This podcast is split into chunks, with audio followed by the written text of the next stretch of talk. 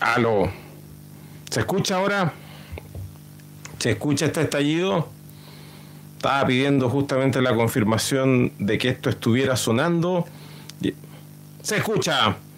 Se escucha, estamos ahí sí nos dice hijos del salitre con su poderosa paila.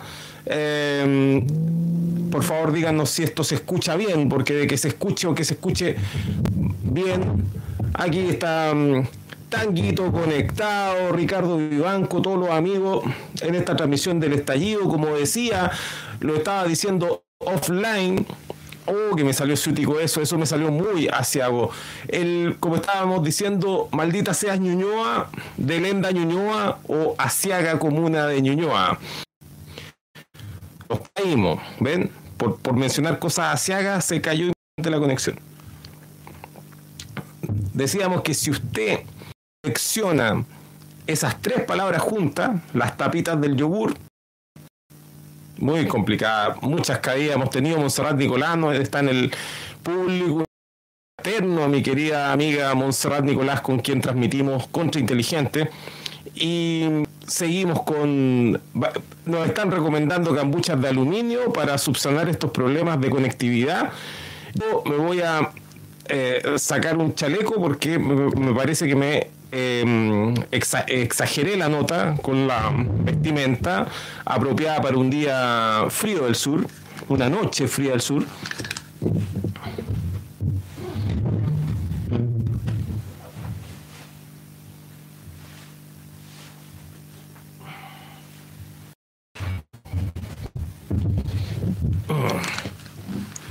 En una ciaga noche en una transmisión en que muchos compañeros ya están eh, contribuyendo para que este estallido se escuche más, se llegue a, más rincones, pueda mm, eh, surtir ese, eh, ese efecto prodigioso del estallido una comunidad que está constantemente indagando, constantemente criticando y pensando lo que está ocurriendo y diciéndolo sobre la marcha mandándose trucos, dando una que otra teoría que nos sirve para navegar en un mar tempestuoso que viene a ser en los tiempos como decíamos, los tiempos asiagos que nos han, que nos han tocado vivir y, y compartir.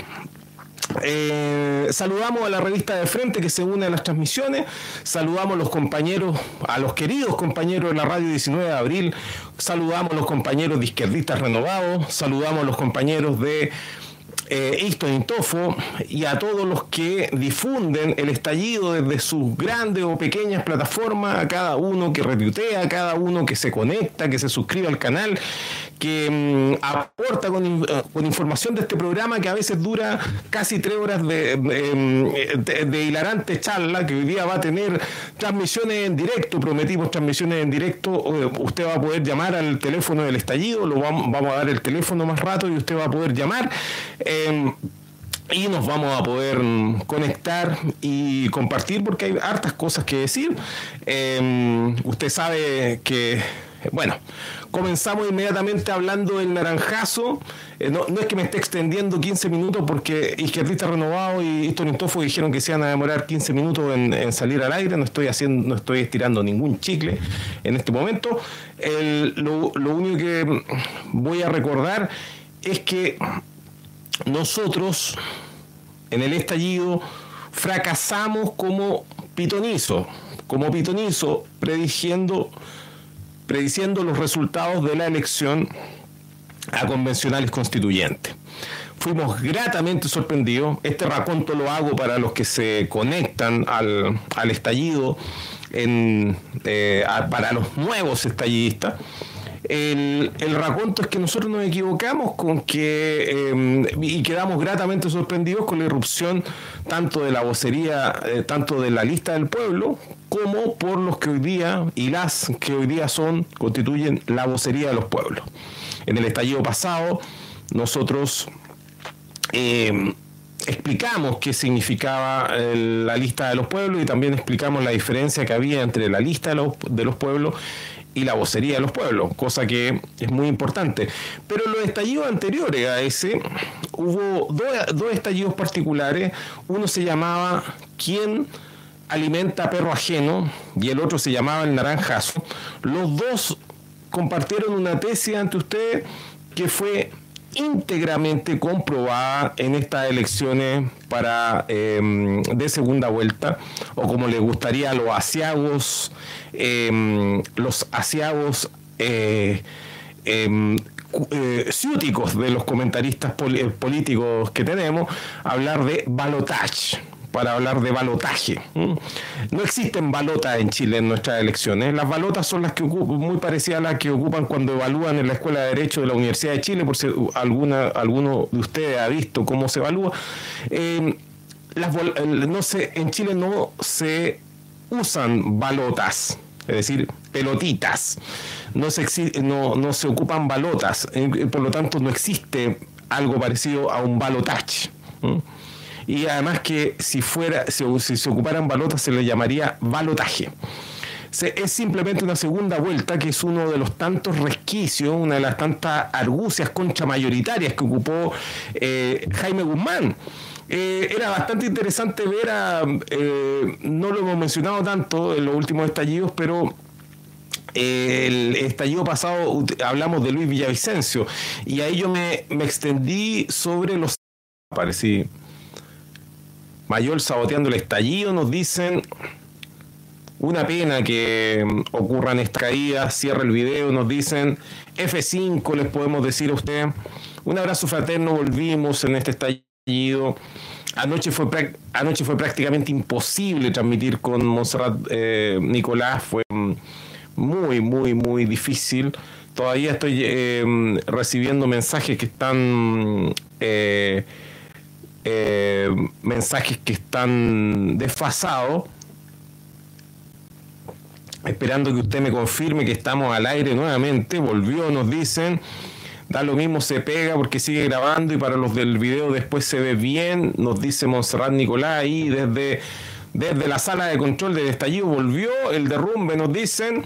Bueno, decíamos que los sensores con S son muy importantes para entender qué está ocurriendo y el, estallido pasado en el naranjazo hablamos de ese sensor que al mismo tiempo eh, fue mm, amigo, eh, eh, podríamos decir amigo en la Universidad de Diego Portales, él estudiaba unos años más, más arriba que yo, era ayudante de Carlos Peña cuando yo cursé el, el ramo de filosofía del derecho con Carlos Peña, él era el ayudante, estuvimos involucrados en algunas cosas en conjunto. Eh, pero resulta que el, Luis Villavicencio me ahorraba un montón de lecturas sobre el extremo centrismo, porque él se preocupaba de acopiarla y sintetizarla y, digamos todos los días uno podría, podía tener o puede tener la pauta completa de los temas que, le interesaba al extremo al extremo centrismo. A los liberales finalmente. A los liberales eh, a, los liberales del Frente Amplio. Liberales como un grupo, no, no estoy hablando necesariamente como aquellos pertenecientes al Partido Liberal de, de Mirosevic, porque él respondió indignado cuando, cuando yo le, le, le, dije, le comenté que yo pensaba que él estaba con Mirosevic. Bueno, él me dijo que no y me lo dijo como si lo estuviera ofendiendo. Nunca pensé que imputarle a alguien que, pertenezca al grupo de Milosevic pueda ser una ofensa. Pero en fin, hay otro sensor que, fue, que, que uno de los que tengo en Facebook, que es Luis Tillerman, que es un historiador de la Universidad de Chile, autónomo, por lo tanto estuvo, metido con Carlos Ruiz y me, metido en toda esa secta de los autónomos. Eh, y resulta que Luis Tillerman, em, historiador del mundo obrero, siempre saca a relucir sus credenciales de venir del, pueblo, del mundo popular, y, por lo tanto no estar hablando em, eh, sin, sin haberse cuidado de tener tierra los zapatos, de haber tenido calle. Eh, el caso es que el Luis Tillerman, o, Chico Tillerman, como le, dicen su, su amigo, yo no me cuento entre, entre uno de sus amigos, pero tengo entendido que sus amigos le dicen el chico. Resulta que el, el chico Tillerman eh, había sido uno de los últimos que había defendido la tesis de que los dos tercios eran buenos los dos tercios en general, los dos tercios así como que los dos tercios son buenos, como que pasara un, una, avioneta, una avioneta de esas de, biplano, em, por el firmamento y con un cartelito atrás ondeando que dijera los dos tercios son buenos. Y tú te haces la pregunta, ¿los dos tercios de qué? Y y fue casi una de las últimas discusiones que tuvimos con él en Facebook porque, porque mm, una vez más me descalificó porque él es extremadamente mm, eh, desconsiderado con los, con los interlocutores, pero al mismo tiempo tiene un montón de personas muy fieles a lo que él escribe. Entonces, mm, eh, yo, yo, le, yo le dije por enésima vez que los dos tercios habían sido, eh, habían sido esas instituciones típicamente Jaime Guzmanianas. Jaime Guzmaniana entendiendo como las cosas que le sopló al oído y a veces sin querer meternos en ese sórdido tema historiográfico, que en la, mismísima intimidad le, tiene que haber soplado Jorge Alessandri, el expresidente de la SOFOFA, que llegó a ser presidente de Chile y que también fue candidato a la presidencia y fue derrotado por Salvador Allende en última instancia en la elección de 1970. Entonces, los dos tercios y la segunda vuelta electoral son parte de lo mismo. Se metió un, un, tipo de esos de la Diego Portales que conocí en aquellos años asiagos. Años asiagos, para que usted sepa, donde también tuve la, eh, la mm, mala fortuna de conocer a, Agustín Esquella quizás queda tiempo, eh, usted me lo puede recordar más, tarde para, para comentarle alguna talla, alguna anécdota asiaga, para que más o menos nos quede claro de qué personaje estamos hablando. es que ella ya bien entrado en los 90, entonces no andaba con el banderín negro. Bueno, para el diente tiene que haber seguido siendo de esos académicos que se iban como mucho a las once y media de la, de la mañana de la universidad corriendo para llegar al aperitivo. El caso es que en esos tiempos conocí a Jorge Contese. Jorge Contese, que llegó a ser presidente del centro de alumnos, que ellos le pusieron un nombre o marca que se llamaba Provocación. Bueno, eh, Jorge Contese escribió un artículo en, el, en la tercera, bueno, él escribió un artículo y la tercera se lo publicó. Eh, todos sabemos que para escribir en la tercera uno tiene que tener, al menos como se dice en, el, en, el, en, este mundo asiago, eh, llegada. Tienes que tener llegada para estar ahí. Obviamente Jorge Contese no es alguien que no tenga respaldo otro, otro no es alguien tan importante, por lo tanto no voy a pasar lista ni voy a hacer una biografía sobre Jorge Contese. Usted mismo podría googlear y encontrarse algunas sorpresas que no necesariamente van a ser compartidas en este estallido y que, que quizás le encantaría mucho un día comentar a los compañeros de eh, los pelambres dominicales de la radio 19 de abril, pero no nos vamos a meter en ese asunto. El caso es que Jorge Contese aparece ahora como abogado constitucionalista, cuestión que todos sabemos es algo eh, muy frecuente, porque hace un tiempo atrás hubo una partida muy grande de galletas, entonces uno compraba, si uno compraba un pack de tres galletas, que esas que vienen con eh, cinta amarilla que dice oferta, adentro uno canjeaba un cupón que a uno lo habilitaba como abogado constitucionalista, cosa que es bastante llamativa, porque en un país donde no se cambian frecuentemente las constituciones y que no ha sabido mucho de procesos constitucionales, que de repente aparecieran tantos constitucionales era lo menos sospechoso, pero bueno, uno de ellos, Jorge Contese. Bueno, y Jorge Contese se fue en una tesis, bueno, bueno hay una una de las tantas razones por las cuales me conseguí el, cariño infinito de mucha gente en la Diego Portales, pero al mismo tiempo como correlato, el odio enconado de otros, fue porque descubrí una fórmula que vendría a ser la fórmula de la Coca-Cola, ya que, ya que está en boca el tema de la Coca-Cola, espero no estar haciendo ninguna mención comercial porque es algo que no se hace en el estallido, eh, encontré algo así como la fórmula de la Coca-Cola respecto a cómo los alumnos eh, de la Diego Portales escribían sus columnas, ya en ese tiempo. Eh, me acuerdo que en un debate de, para, para unas elecciones de centro alumno que ganamos, eh, expliqué cómo escribían las columnas de los, alumnos que querían congraciarse con Carlos Peña. Bueno, Jorge Contese lo hizo tal cual, demostrando de que han pasado 25 años desde ese tiempo, 20 años desde ese tiempo, y Jorge Contese sigue siendo el mismo presidente del centro alumno pálido y amarillo de provocación, como le llamaron ellos. Bueno, Jorge Contese en ese tiempo creó un reglamento para sustituir el reglamento que regía hace más de 15 años para la elección del centro de alumnos de la Universidad Diego Portales. ¿Y saben qué? Jorge Contese le incluyó en esa época la institución de la segunda vuelta, la segunda vuelta para elegir centro alumno. Es decir, para elegir centro alumno necesitaba el más amplio consenso. En un, y no vamos a decir que eh, Jorge Contese en ese tiempo era un, era un neófito, no era un mechón, era un alumno de quinto año de Derecho, por lo tanto sabía perfectamente cuán teñido de pinochetismo estaba la lógica de la segunda vuelta, para lo que sea, incluyendo la segunda vuelta para gobernadores. ¿Por qué? Porque en qué puta democracia tú necesitas el más amplio consenso para cambiar algo. Solamente en alguna disque democracia en donde no se tiene que cambiar nada. Y bueno, ese mismísimo Jorge Contese hablando esta vez de que estaba eh, que la pretensión que tenía la vocería del pueblo estaba errada.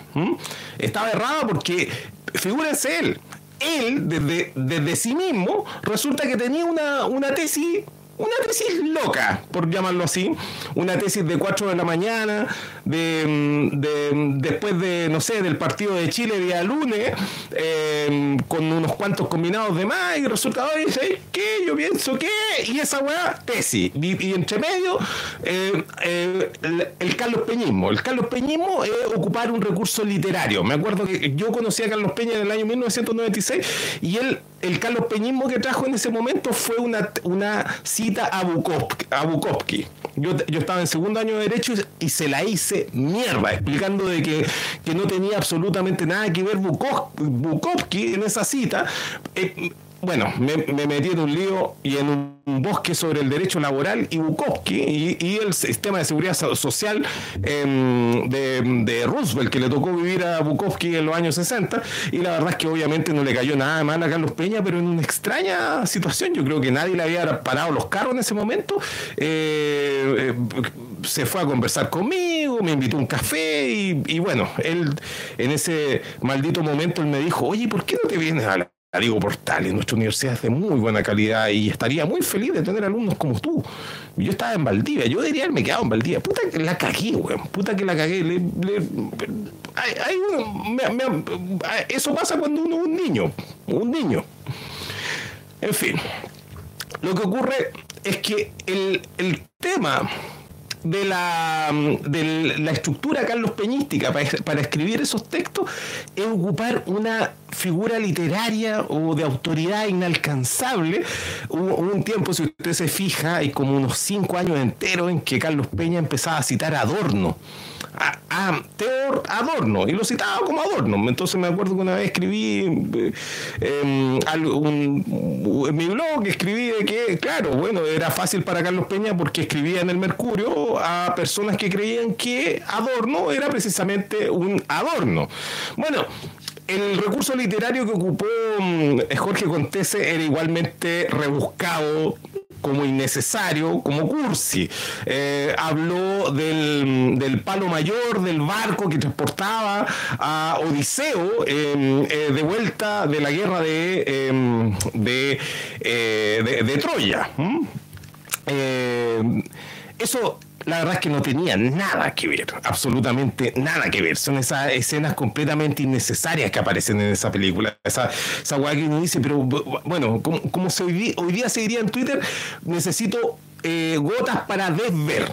Bueno, ¿cómo llegué a, a leer esa columna de Contese? Fue por culpa del asesor, el principal asesor de Bessie Gallardo, que me confrontó en Twitter un día domingo, ustedes saben que para mí el día domingo es sagrado, y me confrontó un día domingo em, em, eh, en, una conversación en donde estaba enlazada Manuel Arroyo, y él le estaba diciendo, bueno, la misma tesis de Bessie Gallardo, de que en realidad la la convención, la, el acuerdo del, del 15 de noviembre es disculpe que se lo diga de esa manera tan concisa, tan seca y quizás tan precisa, que el acuerdo del 15 de noviembre es oponible a aquellos convencionales electos. Entonces yo, le destruí en segundo la, tesis con una sola frase. Le dije, a ver, por favor explícame por qué el, el acuerdo va a ser va a ser aplicable a aquellos que no lo suscribieron. Ya. El, asunto, en términos jurídicos, ese asunto no tiene, no tiene defensa ninguna. La única posibilidad es decir que ese acuerdo lo extendió Dios. Porque básicamente el, aforismo que guía ese asunto es pacta sunt servanda, y que en, su, en sus últimas consecuencias significa que lo, lo, convenido obliga, pero es lo convenido entre las partes. Entonces, a contrario sensu, si esa eh, no, es obligatorio para los demás. Eso es, básico, es decir, lo convenido es obligatorio, claro, para los que convienen y para los que no convienen, ¿qué es lo que es? Nada. Se llama res inter alios acta, es decir, algo que pactaron otros. Y por lo tanto, esa cuestión no tiene ningún tipo de valor. Es la consecuencia jurídica de eso, no es que el acuerdo, el otro acuerdo que sellaron otros, sea nulo o que, se, que tenga un vicio. No significa que no vale absolutamente nada para aquellos que no lo han suscrito. Entonces, lo que tendrían que explicar es en qué minuto se suscribió este mentado acuerdo. Y de hecho, desde la vocería del pueblo y desde otras instituciones han dicho claramente de que ellos no le han dado la voluntad jamás, nunca, respecto a esos dos tercios. No es algo que se haya discutido, no es algo que se haya convenido, por lo tanto, existe una conducta uniforme y sistemática en orden a denunciar ese acto que realizaron otros a espaldas del pueblo.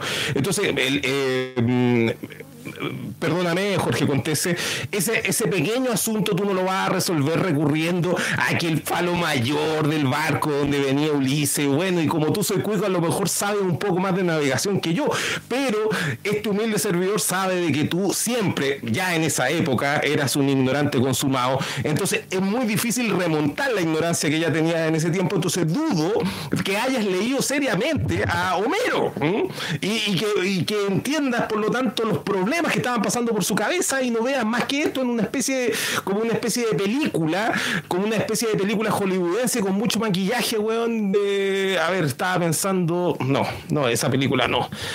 Es que en realidad no me gustan mucho las películas de navegación, pero eh, ¿En qué mierda estabais pensando? ¿Cómo escribí esa semejante mierda? Bueno, bueno, y seguí siendo tan prepotente como cuando tenía 23 años, 22 años, igual de prepotente. ¿Por qué chucha van a cambiar los demás la opinión? Porque tú decís que el palo mayor, weón. Bueno, esa weá de artículo me, tuve que bancar un día domingo por culpa de que él el asesor de la Bessi Gallardo. Bueno, pero eso es la democracia. La democracia tiene sus sinsabores también.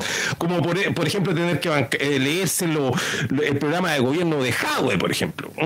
200 páginas a todo color del más eh, tétrico, humor jotoso y, concertacionista. Qué entretenido.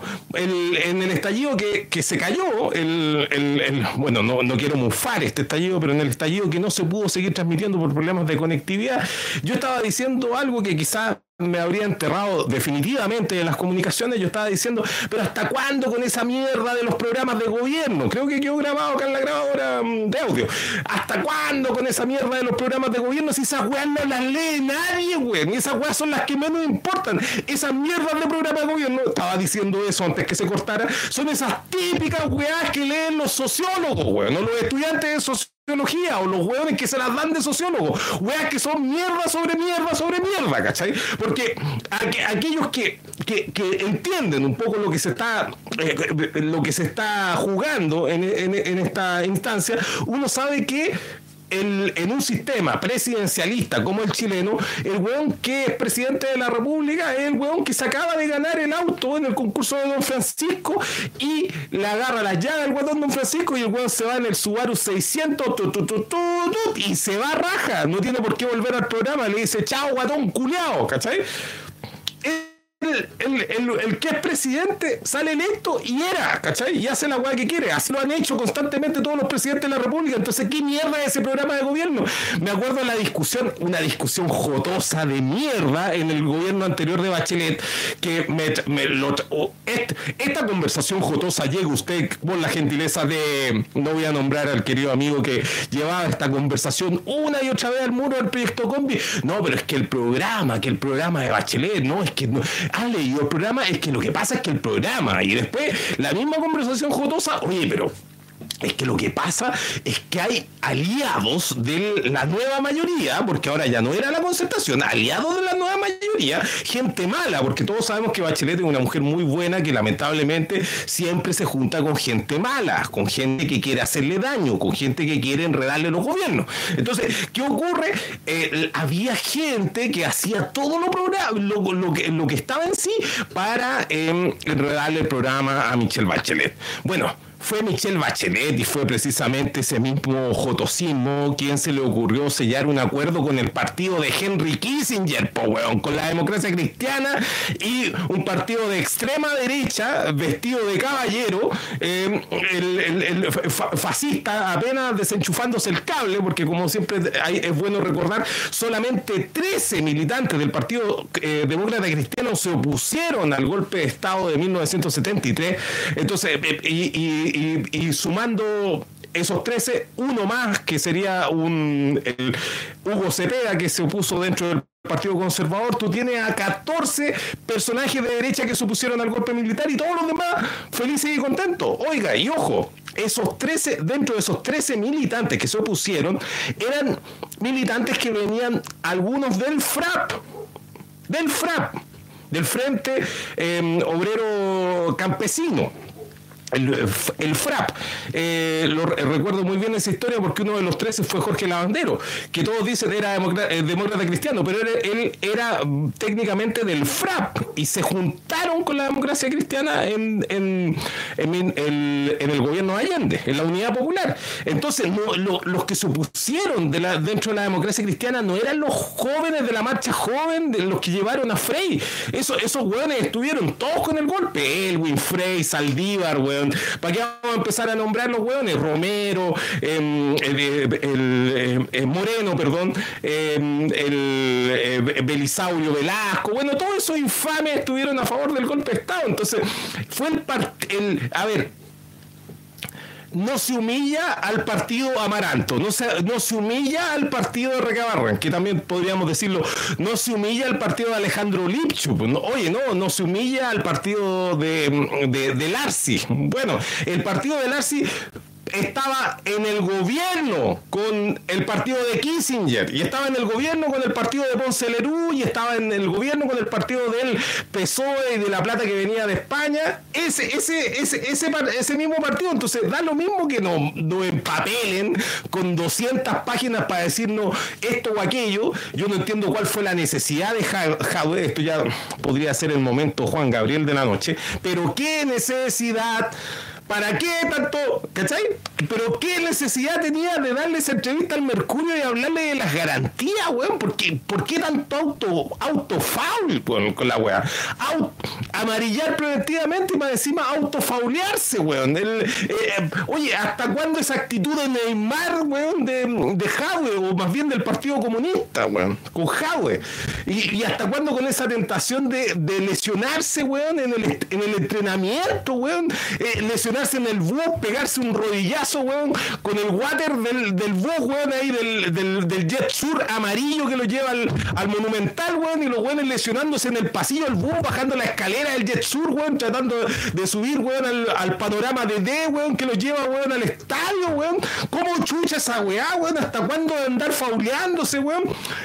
¿Por qué no resucitan esa vieja costumbre de quedarse callados, weón? La, weá, le, han dicho hasta el altar, que las weas se ganan y se pierden con la comunicación. Y el problema de ellos, el problema central que tienen ellos de comunicación es el exceso de comunicación, pues, weón.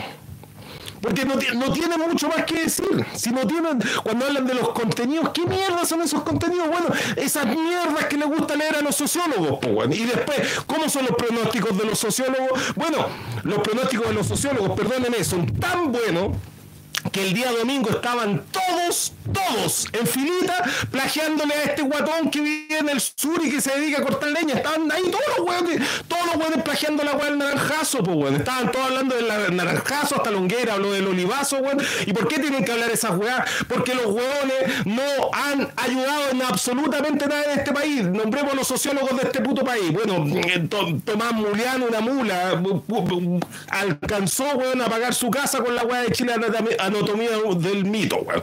¿Qué weón hizo? Eh, me fui a meter ahí en los mismos 90, weón, finales de los 90, un taller de marxismo, weón, y resulta que Tomás Muriel no tenía puta idea ni, ni, ni la diferencia trascendental entre macroeconomía y microeconomía, y se metió en un medio bosque, weón, después se nos conmigo, puta la weá, como las weas, como chuchas en cursos malos de marxismo, weón, si el Marx, Marx ya el marxismo ya, por definición, tendría que ser fome. ¿Cómo lo hacen más, fome? Ya, que, nombremos a otros sociólogos, weón. Ya, Tironi, em, el, el weón de Brunner, que no, ni, ni, salió en la weá. Bueno, ¿para qué vamos a pasar lista más para adelante? Díganme qué sociólogo, por favor. Los desafíos, weón. Los desafíos. Nómbrenme aquí un sociólogo. Me van a salir con el viejo culiado fome del garretón, weón. ¿Cachai? El garretón, no, y el garretón y la papa en la boca, bueno, nosotros lo que creemos. Puta, aparte de papa en la boca, el eh, mundo y eh, de Lenda Ñuñoa, de Lenda Ñuñoa, así eso es lo único que se podría decir. Voy a, voy a abrir un poco la ventilación de este dormitorio porque se encendió este estallido. Disculpen.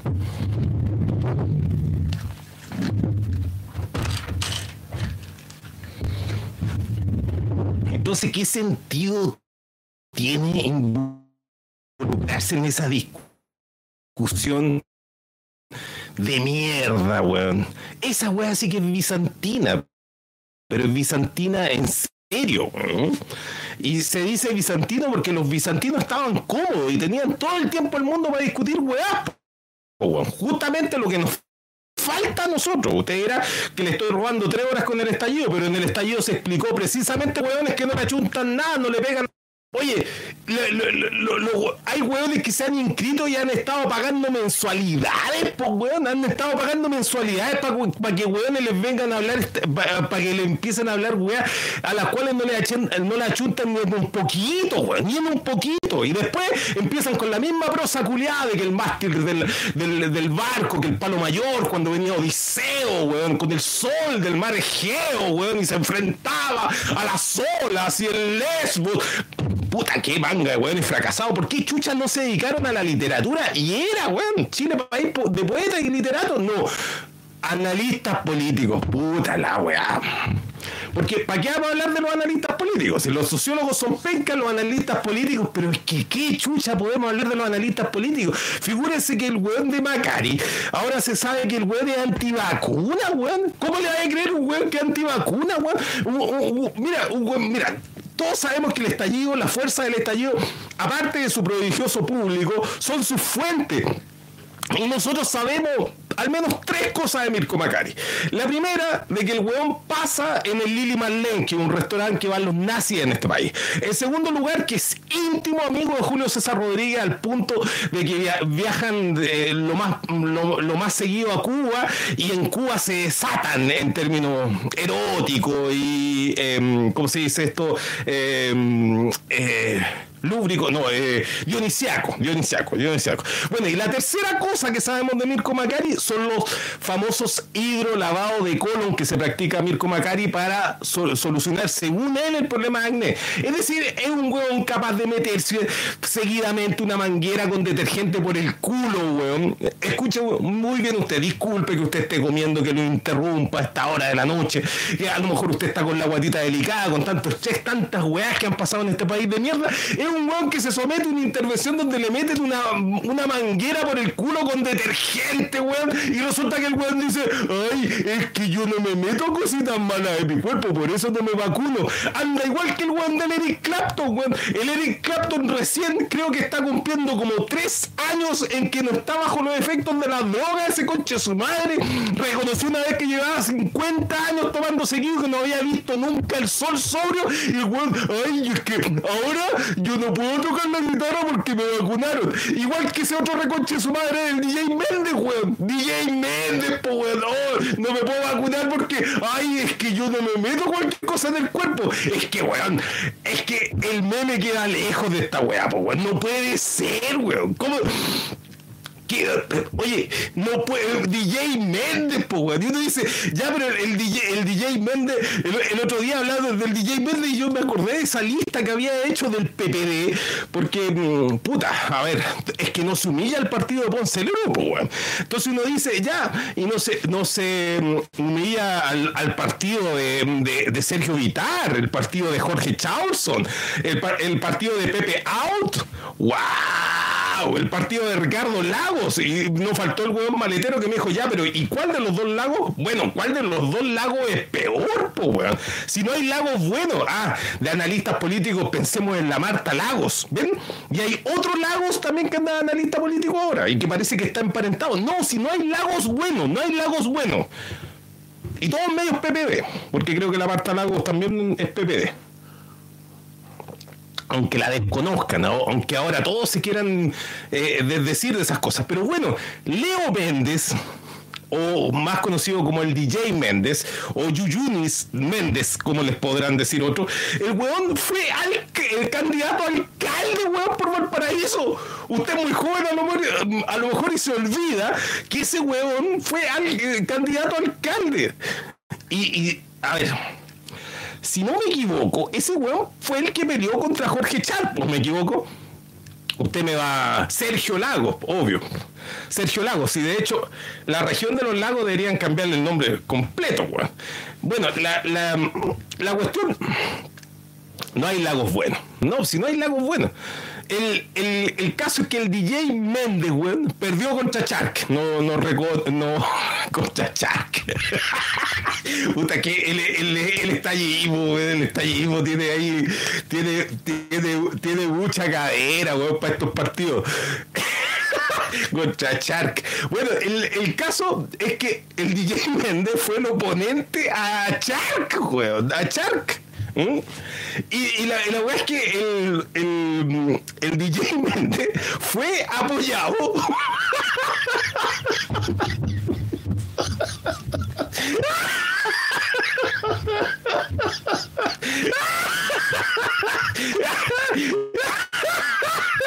fue apoyado, fue apoyado por el partido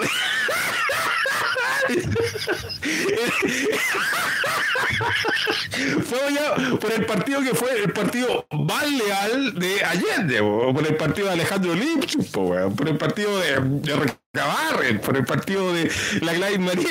El fue apoyado por el partido comunista.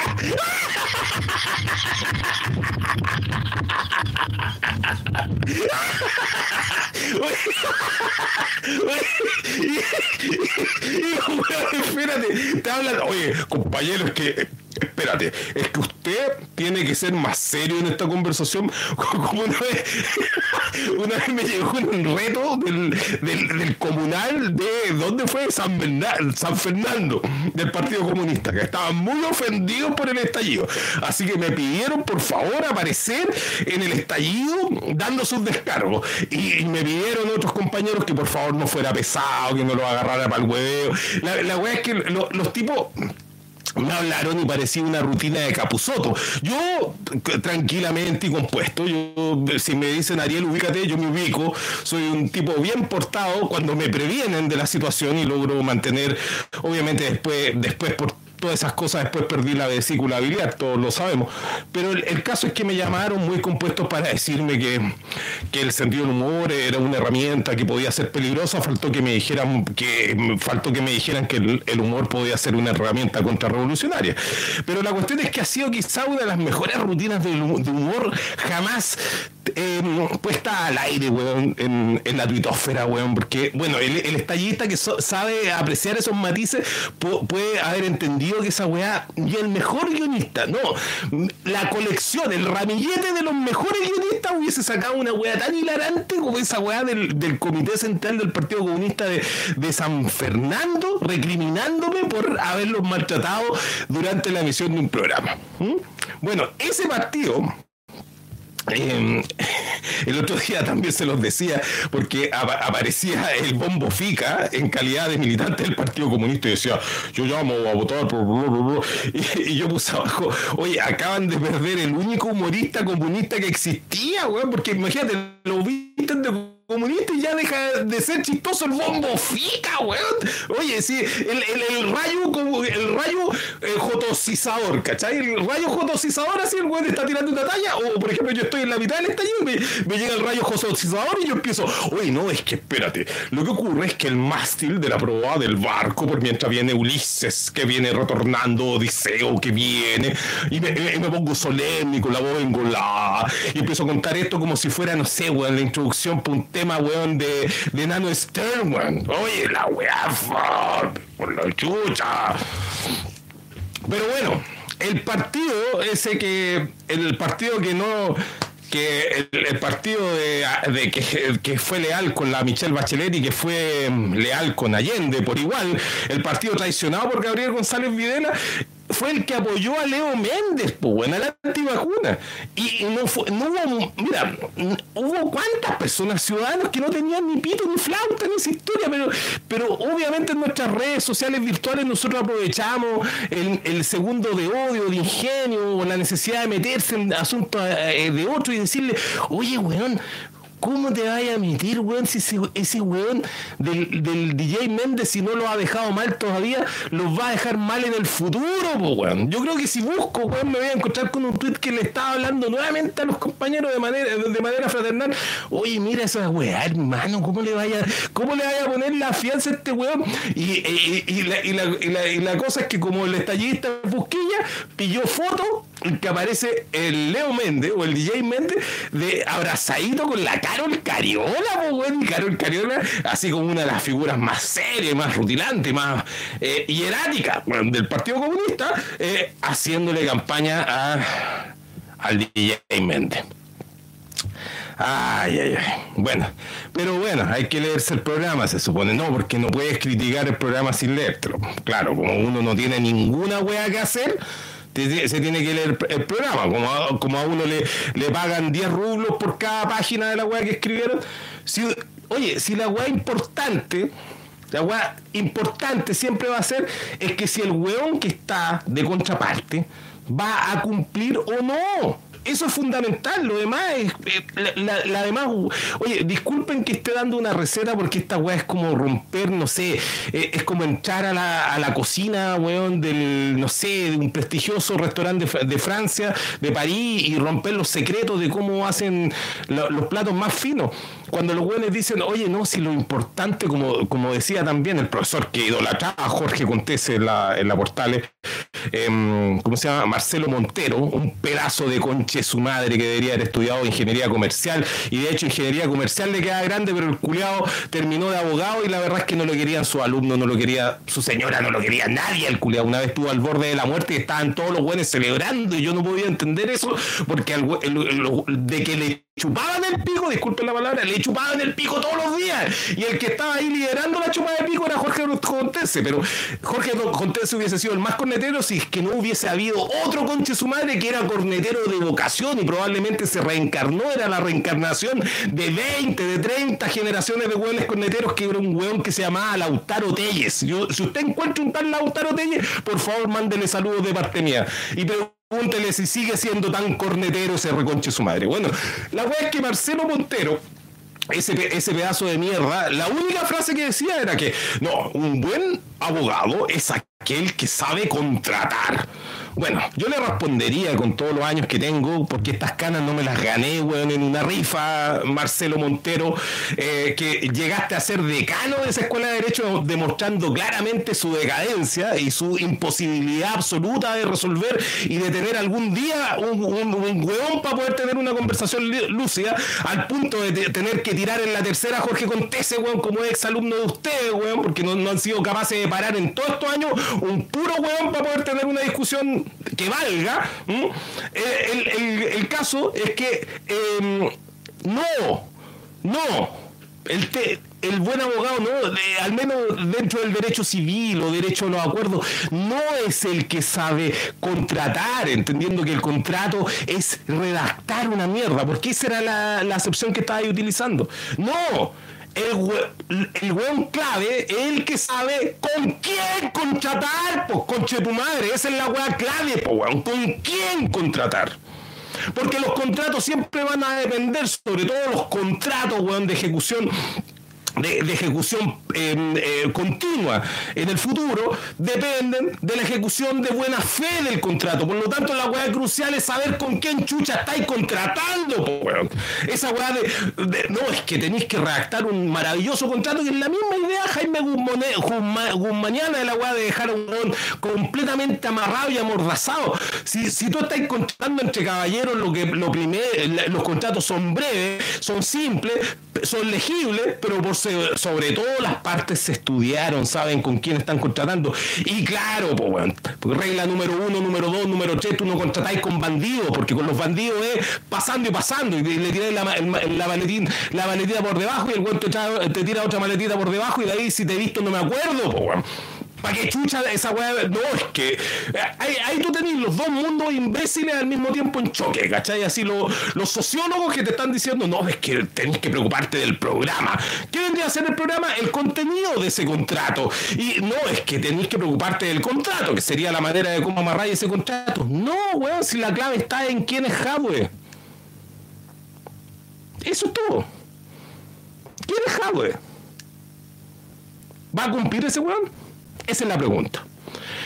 Pero esa, esa pregunta es para un hecho insignificante, porque todos sabemos que este asunto de, de, contractual poco tiene, y este asunto también de, de presidencial poco tiene, y este asunto también de, de eh, liderazgo tampoco tiene mucho voy a desarrollar la tesis que quería desarrollar ayer en el en Inteligente con Monserrat, porque mm, eh, Montserrat puso un disco que a mí me gusta mucho, no me gusta mucho porque sea un disco entretenido precisamente, sino porque no, nos lleva a, a una discusión bastante dura, pero al mismo tiempo profunda de las cosas, que el tema de la eh, el daño intergeneracional. El daño intergeneracional que es constatado por la violación sistemática a los derechos humanos. Esta cuestión se empezó a investigar a propósito de la Shoah, del, holocausto judío, y, se empezó a encontrar, a ver, eh, algunas líneas gruesas sobre esto, cuando una persona ha sido violentada en, su dignidad, en, eh, precisamente la tortura tiene como finalidad eh, atacar la, dignidad de las personas, existen un montón de, mm, de, prácticas que se las condensan bajo la frase de eh, actos crueles, inhumanos o degradantes. En, ese género... las personas que han sido objeto de, acciones de ese tipo padecen una serie de consecuencias que no son solo psíquicas, sino que otras que son físicas y que son em, eh, esperables y que son comunes en las personas que padecen esos, esos flagelos, esos tormentos. Em, en general, la química cerebral cambia, la química corporal también.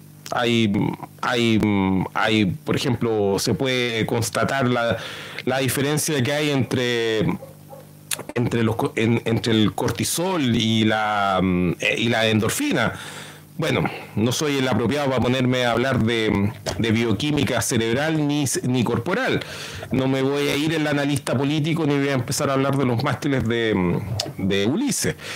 Pero lo cierto es que esos problemas de la configuración física y de la constitución física que, quedan eh, en, impregnados en el cuerpo son tan persistentes que los, que los hijos y los nietos de las personas que sufrieron esos tormentos tienen los mismos, los, mismos indicadores químicos y físicos. Cuando se habla, por ejemplo, de la depresión endógena, em, mucha eh, es una conducta típica de personas que han sido sometidos a, altos niveles de estrés. Eh, el, el, estrés es tenerte listo para la batalla y cuando, el, cuando la persona no logra consumar esa batalla, el, mantenerse en alerta durante mucho tiempo finalmente lo, lo, sucumbe y lo hace sucumbir y, y, esa persona entra en una depresión. La, la depresión por, por el estrés sostenido. Eh, resulta que esa, esa depresión está diagnosticada en muchísimas personas en este país, pero ¿cómo no? Si nosotros fuimos sometidos bajo eh, fuimos sometidos a tortura y no solamente por un año por, por, por 17 años de manera sostenida y, luego, como parte de toda tortura, nos dijeron de que al otro día salíamos o que estábamos bien y después el, tormento siguió. Es la situación opresiva que hemos vivido. Bueno, ocurre que la, tanto la, mente como el cuerpo y por lo tanto una palabra quizá inacible o incontratable como el espíritu se merma con, esta situación. Justamente el objetivo de la tortura es generar esa, mm, eh, esa, mm, esa reacción. Y, y la tortura no tiene que ver solamente con los tormentos que muchos la confunden porque creen que la tortura tiene que ver con aquellas cosas que crueles que te hicieron a ti directamente y que te provocaron dolor, que te, te flagelaron. No, la, la, tortura la mayoría de las veces es psicológica y, y lo que se y la desaparición forzada de personas. Y el que no se supiera quién va a ser el próximo en desaparecer, el que no se supiera, el que uno quedara con la duda por qué no lo desaparecieron, por qué no me desaparecieron a mí y si desaparecieron un compañero, es una forma de torturar a un pueblo completo. El hecho de poner a un grupo de personas en la, en la, en la situación de avalar esas prácticas crueles, inhumanas y degradantes y que se transformaran en estos sujetos sádicos o al mismo tiempo completamente indolentes o indiferentes con el dolor de los demás. Esa, e, e, esas prácticas se, hicieron de manera eh, voluntaria, no fue y planificada. Se, se realizaron estudios antes de realizar esto, fue una práctica estudiada. Y del mismo modo, la manera en que nos salieron a reprimir el 18 de octubre y antes inclusive fue una forma estudiada y no, fue una forma improvisada. Em, la mismísima quema del metro, la quema de la planta Kaiser. Eh, en Chile hubo desaparición forzada de, chilenos y, por supuesto la que nos parece quizás la más la equivalente a la, a la, a la desaparición forzada de personas que fue el disparo hacia los eh, ojos de, nosotros como manifestantes, em, con, el fin deliberado de generar, generarnos esa situación de, cerrarnos los ojos que estaban disparando. Bueno, mm, los efectos de la tortura a largo plazo van configurando un sujeto específico y y, la tesis arriesgada que, que, me atrevía a decir anoche es que aquellas personas vinculadas al acuerdo del 15 de noviembre y a su defensa, si usted se fija bien, son aquellas personas que mejor encarnan ese trauma. No estoy diciendo que hayan sido las personas más golpeadas, pero son las personas que mejor encarnan ese trauma. estaba pensando hoy día y no es mentira, lo hacía por mientras cortaba leña, que, que, algo que, no sé, eh, em, eh, el, trabajo físico siempre ayuda mucho a, a procesar algunas cosas. Y, el, y, pensaba en esa mm, en, ese chileno débil, débil, que no han querido presentar como la masculinidad deseable, como el hombre que tendría que ser. Yo soy el primero en manifestarme en contra del machirulismo-leninismo, con, e, con, esta idea enfermiza de, de aquellos hueones que se sacan el cinturón y amenazan, o que nos vamos a ir a los combos, que andan de gallito por la vida, que yo soy más grande, que cuerpo grande, que soy más musculoso. Yo soy el primero, porque yo soy una de las tantas víctimas, porque la mayor cantidad de las víctimas de, la de ese tipo de violencia eh, masculina son precisamente los hombres, y eso también está estudiado. Estudié, hice mi, enseñanza media, en, o parte de mi enseñanza media, tres años de mi enseñanza media en un liceo de hombres, y claramente eso se siente. Eh, estar en un liceo de casi 4.000 alumnos a uno lo prepara para luego estar preso, también lo prepara para la fábrica o lo, prepara para el ejército. Es justamente esa, vinculación eh, desde, desde, la fuerza y la violencia, de, lo cual, de la cual soy el primero en oponerme, pero claramente soy el último y he sido el último, pese a, todos los llamados de atención. Recuerdo una vez cuando el estallido dejó de, mm, transmitirse en la, mm, en la, radio Placeres de Valparaíso. Eh, porque eh, según algunos de la asamblea de la radio Placeres, mi programa era misógino. la, la parte más chistosa de esta historia, creo que la conté en un estallido hace muchísimos años atrás, fue que mandaron a un compañero de la Radio Placeres a hacer un trabajo de investigación de mi programa. Resulta que mi programa era el que tenía en ese momento el mayor éxito en la Radio Placeres y quizás el rumor les llegó eh, o la atención especial sobre mi programa fue a propósito de la cantidad de personas que estaban interesadas en mi programa, que se transmitía em, eh, en vivo y en directo para toda la ciudad de Valparaíso y su alrededor a través de la, de la Radio Placeres, la radio comunitaria más antigua y más grande de Chile, como les gusta decir decir a ellos. Entonces, el, el compañero que tenía que hacer el, el, análisis dio el siguiente informe en la asamblea. Dijo de que él se había puesto a escuchar el programa y vio que ya llevaban como 10 horas de programa y todavía no decían absolutamente nada, lo que a él le pareció muy aburrido, así que eh, sabía un pito y después como que no le prestó mucho asunto. Ese fue su informe cabal de las 3 horas y 20 que creo que duró esa transmisión del estilo la que escrutó él.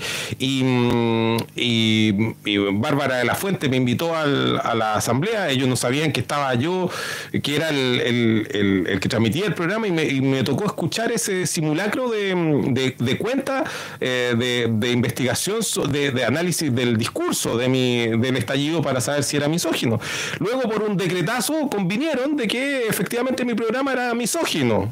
Y se estableció ahí en acta de que mi programa era misógino, el programa que ninguno escuchaba porque justamente no le gustaba, pero no lo habían escuchado nunca, y que el compañero que tenía que informar sobre el programa no lo escuchó tampoco. Bueno. En, en, esa época eran, eran bastante comunes algunos, algunos comentarios que yo daba. Mm, que, he sido mucho más cauteloso con los años en no decirlo porque no tiene mucho sentido meterse en discusiones, como diría también el gran filósofo eh, magallánico en asuntos bizantinos. Sin embargo, hay un, hay un elemento que sí lo dije en privado muchísimas veces y que lo sostuve con, con las personas, a pesar de los vientos que soplaban en contra de esto, a pesar de que pareciera que estuviera miando contra el viento. Recuerdo habérselo dicho a la Kiara, por ejemplo, cuando la Kiara, con muy buenos argumentos feministas, me, decía que a mí, que, yo me pasaba un poquito en, esa rosca. Y yo le decía, pero Kiara, cuando llegue la revolución, te vas a dar cuenta de lo importante que es la virilidad. Y esa virilidad va a ser encarnada no solamente por hombres. El problema que nosotros tenemos en nuestra sociedad es que esa virilidad no logra ser expresada El sistema capitalista tiene completamente aplacada esa virilidad y la virilidad se conduce de manera insana en cualquiera de las de la, alternativas. O lo hace a través del trabajo o lo hace a través de, este, de esta pantomima que es el deporte de masa. Lo, lo cierto es que se busca esa virilidad para justamente neutralizarla, no para que se exprese libremente. La virilidad no tiene que ver con esa bestialidad que algunos adjudican a determinados hombres, ni, ni es algo psicopático, ni es, ni es la violencia por la violencia, ni menos la violencia contra los débiles. La virilidad es esa, eh, ese ímpetu por destruir las cadenas, ese ímpetu animal que seguimos teniendo los seres humanos. ¿Cómo vamos a aplacar eso? Entonces uno, le, estaba dando vuelta a esto mientras, mientras metía la motosierra en un, en un palo de encino para mm, procurar eh, calor eh, en esta fría noche que debe estar en... Miren, eh, estoy, estoy colorado de, colorado de, encino en, esto, en, en estos momentos. El, por mientras metía la, la motosierra en ese encino y pensaba, eh, pensaba en, aquellos sujetos que son expresión de ese trauma. Y yo decía, se me metió así como un personaje de, mm, de polizonte. Se me metió de polizonte en el vagón de, ese pensamiento que, seguía una cadena como la cadena de la, de la motosierra.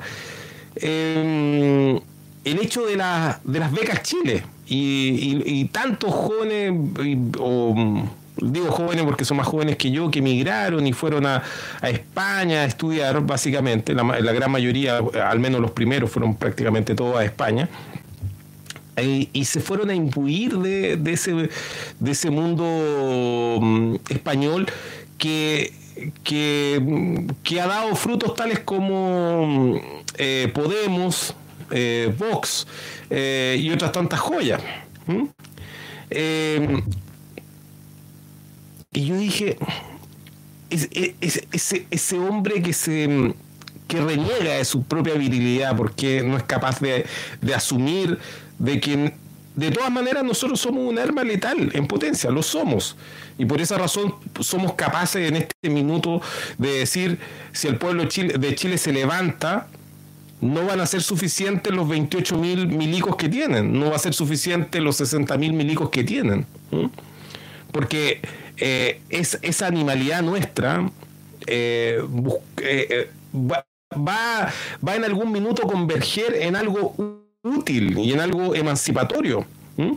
Nosotros no nos vamos a liberar con un lápiz y un papel, ni, nos vamos a liberar en un taller de masculinidades tomándonos las manos. No estoy criticando de que, que las personas traten de, mm, de conocerse a sí mismas. Lo que estoy diciendo es que han abusado muchísimo con esa caricatura de hombre débil como alguien deseable, deseable tanto para el género, tanto para las mujeres como deseable para la humanidad o como para la izquierda se han pasado rosca, como, como suele ser con estas cosas cuando las personas conversan entre ellos y no se oxigenan.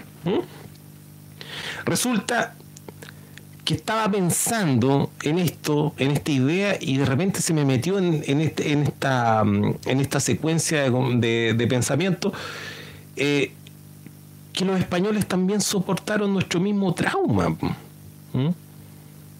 Y sostenido quizás más tiempo los detenidos desaparecidos del franquismo, personas que se escondieron dentro de sus propias casas por décadas para no ser sorprendidas por el franquismo, el franquismo que les destruyó la vida, el franquismo que incluso eh, nos trajo hasta acá, el franquismo que tuvo a chilenos combatiendo en España. a Rolando Alarcón haciendo canciones sobre eh, versiones de las canciones franquistas, a, mm, a, mm, mm, Hemingway, a a, tantos eh, eh, peleando eh, peleando a balazos contra el fascismo en el preámbulo de lo que fue la Segunda Guerra Mundial, que tantas veces también y en tantos estallidos contamos. Los españoles fueron sometidos, fueron subyugados y, les ganaron. ¿Será toda esa... Mm, no voy a hablar de las críticas correctas respecto las críticas que siempre he avalado. Eh, las críticas de las cuales siempre he estado de lado, que son las críticas que ha realizado el feminismo en la sociedad, que son las críticas que han que ha realizado las disidencias sexuales a la, realidad, al, al, al, Estado, al capitalismo, a todos los sistemas opresivos y burocráticos, siempre he estado dentro de, detrás y al lado de esas luchas. Pero ¿no será ese exceso de, discusión de género desmadrada eh, eh, que, que, por ejemplo, lleva a Karina Oliva a decir que el tema del, del, narcotráfico es un asunto del patriarcado y que cuando lo dice no se pone colorada y cuando lo dice hay personas que efectivamente están de acuerdo con esas afirmaciones? ¿No será eso producto también del trauma? de ese trauma español profundo del, del, eh, del, del, abandonar cualquier posibilidad de lucha, de luchar inclusive contra la habilidad, la virilidad que es la única llave, la única ganzúa o la única patada en la puerta con la cual nosotros podemos liberarnos. Ahí, ahí lo dejo, ahí lo dejo, porque él estaba hablando de ese trauma ayer en Inteligente y me había ido en, el, en, en, este trauma dictatorial y cómo las personas vinculadas al acuerdo estaba, eran personas que entendían que la, el acuerdo era algo que, que nos había dado el, el poder y eso que nos había dado el poder nosotros teníamos que atesorarlo, no teníamos que cuidarlo, teníamos, incluso era suficiente como para que pelearan con, contra aquellos que les decían sus compañeros hasta hace un rato, porque no, es que tú estás menospreciando aquello que nos dieron. Y, el, y ese acuerdo como una especie de em, una especie de, piedritas de colores, de espejitos con las cuales nos no, no, el conquistador no, nos pidió que nosotros le entregáramos sus tierras, sus ganados, nuestras tierras, nuestro ganado esas piedrecitas de colores que era este acuerdo y, luego eh, nosotros en, calidad, como lo dijo la Violeta Parra de manera mm, eh, categórica, como un niño, como un niño frente a Dios. Así, así nosotros, como un niño frente a Dios, no es que la UDI nos dio este acuerdo, tenemos que cuidarlo. Y, ayer pensaba en eso, ¿no será esto básicamente el trauma que está hablando por nosotros? Y ese trauma es el que impide entender también y, impide que podamos encontrar un punto de conexión entre aquellos que defienden ese acuerdo espurio esa basura de acuerdo. No estoy hablando de aquellos que lo defienden hoy día con fines mm, meramente demagógicos, como lo hace la derecha o lo hace el mismísimo Contese. No, estoy hablando de aquellos, aquellas personas, estoy tratando de entender, figúrese usted, eh, estoy tratando de entender incluso de buena fe a, mm, a la postura de Boric o los que están con él. No estarán simplemente funcionando dentro del trauma del trauma de la tortura propia o heredada, comunitaria, porque la, tortura siempre es comunitaria, siempre afecta a la sociedad completa porque existe un abismo y, hay una imposibilidad de comunicarse. Se, podrán hacer miles de memes y bromas al respecto, pero hay un abismo.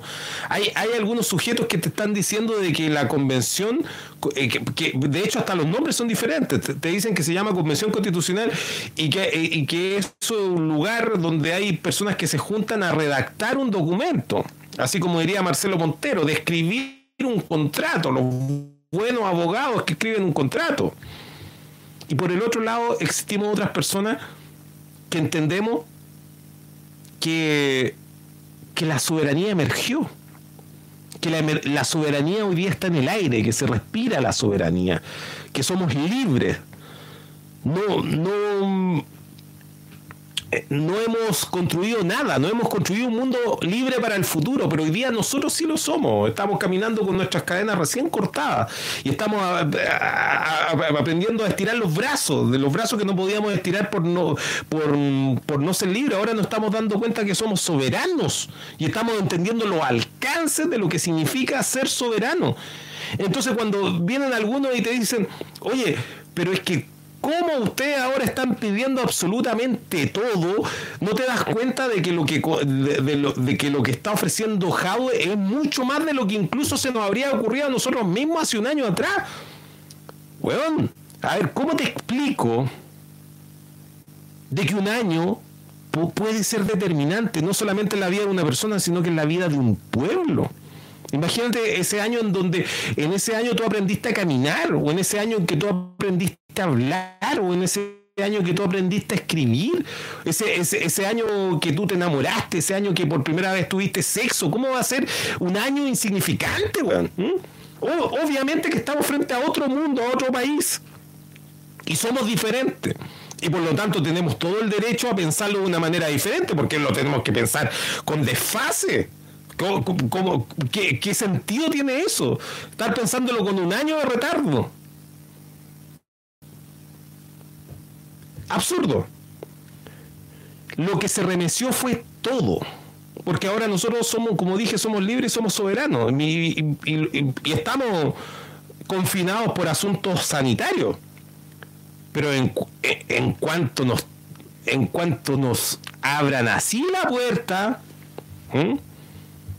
ni te explico lo que vamos a hacer.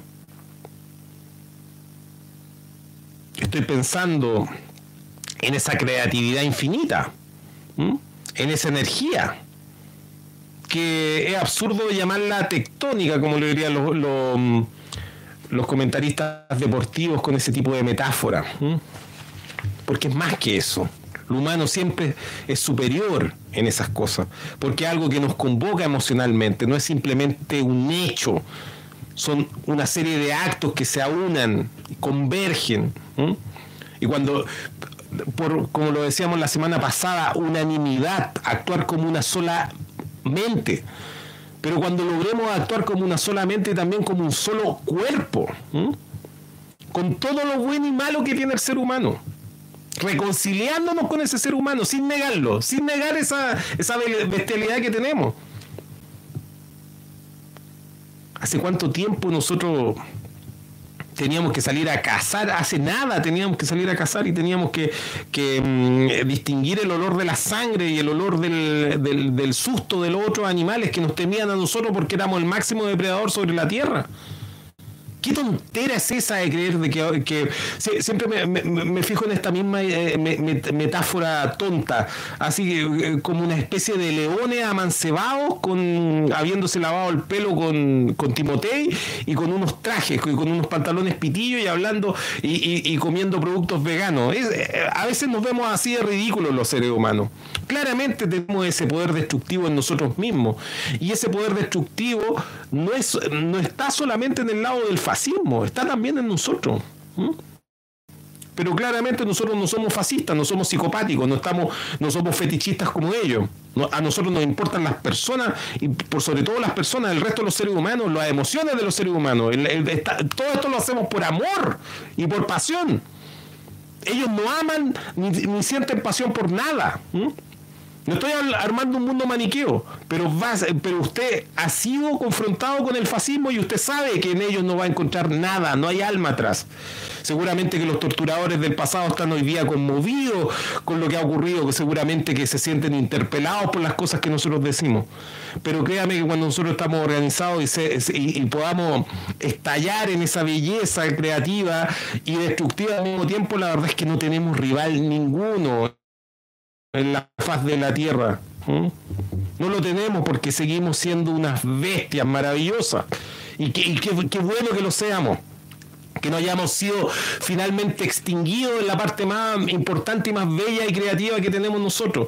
Porque, como también lo, expliqué en, muchos estallidos pasados, la, sociedad fue el conjuro de los débiles contra eh, los fuertes. Y lo, fuerte, no estoy hablando de, de, los fuertes que tienen poder porque, porque se hicieron de las armas o se hicieron de los alimentos, sino que estoy hablando de la gente fuerte como usted que está escuchando este estallido que es capaz de internarse desnudo en la selva. ¿Mm? ¿Mm? Eso, eso éramos, ¿Mm? eso seguimos siendo. No se nos olvide. Y no queramos aplacar eso. Hablando de la belleza del mundo glorioso um, que no es tan del pasado, por lo que les vengo a contar ahora. Este remesón, este remesón que, mm, que yo hacía la analogía, mm, utilizando como analogía lo, lo sucedido eh, presidencial de, de que, respecto al medio ambiente respecto a, los pueblos originarios, como se diría em, académicamente a la cuestión, eh, no, hace gran cosa.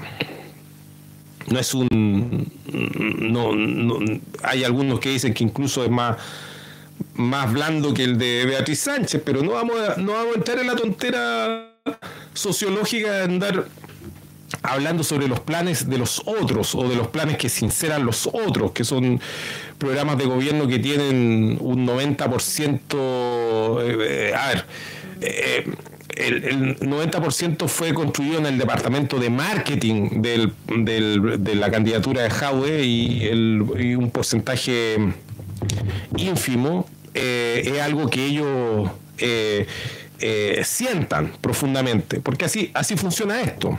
Como, se, como dice la frase, a todo el mundo le gustan las salchichas, pero nadie quiere ver cómo se hacen.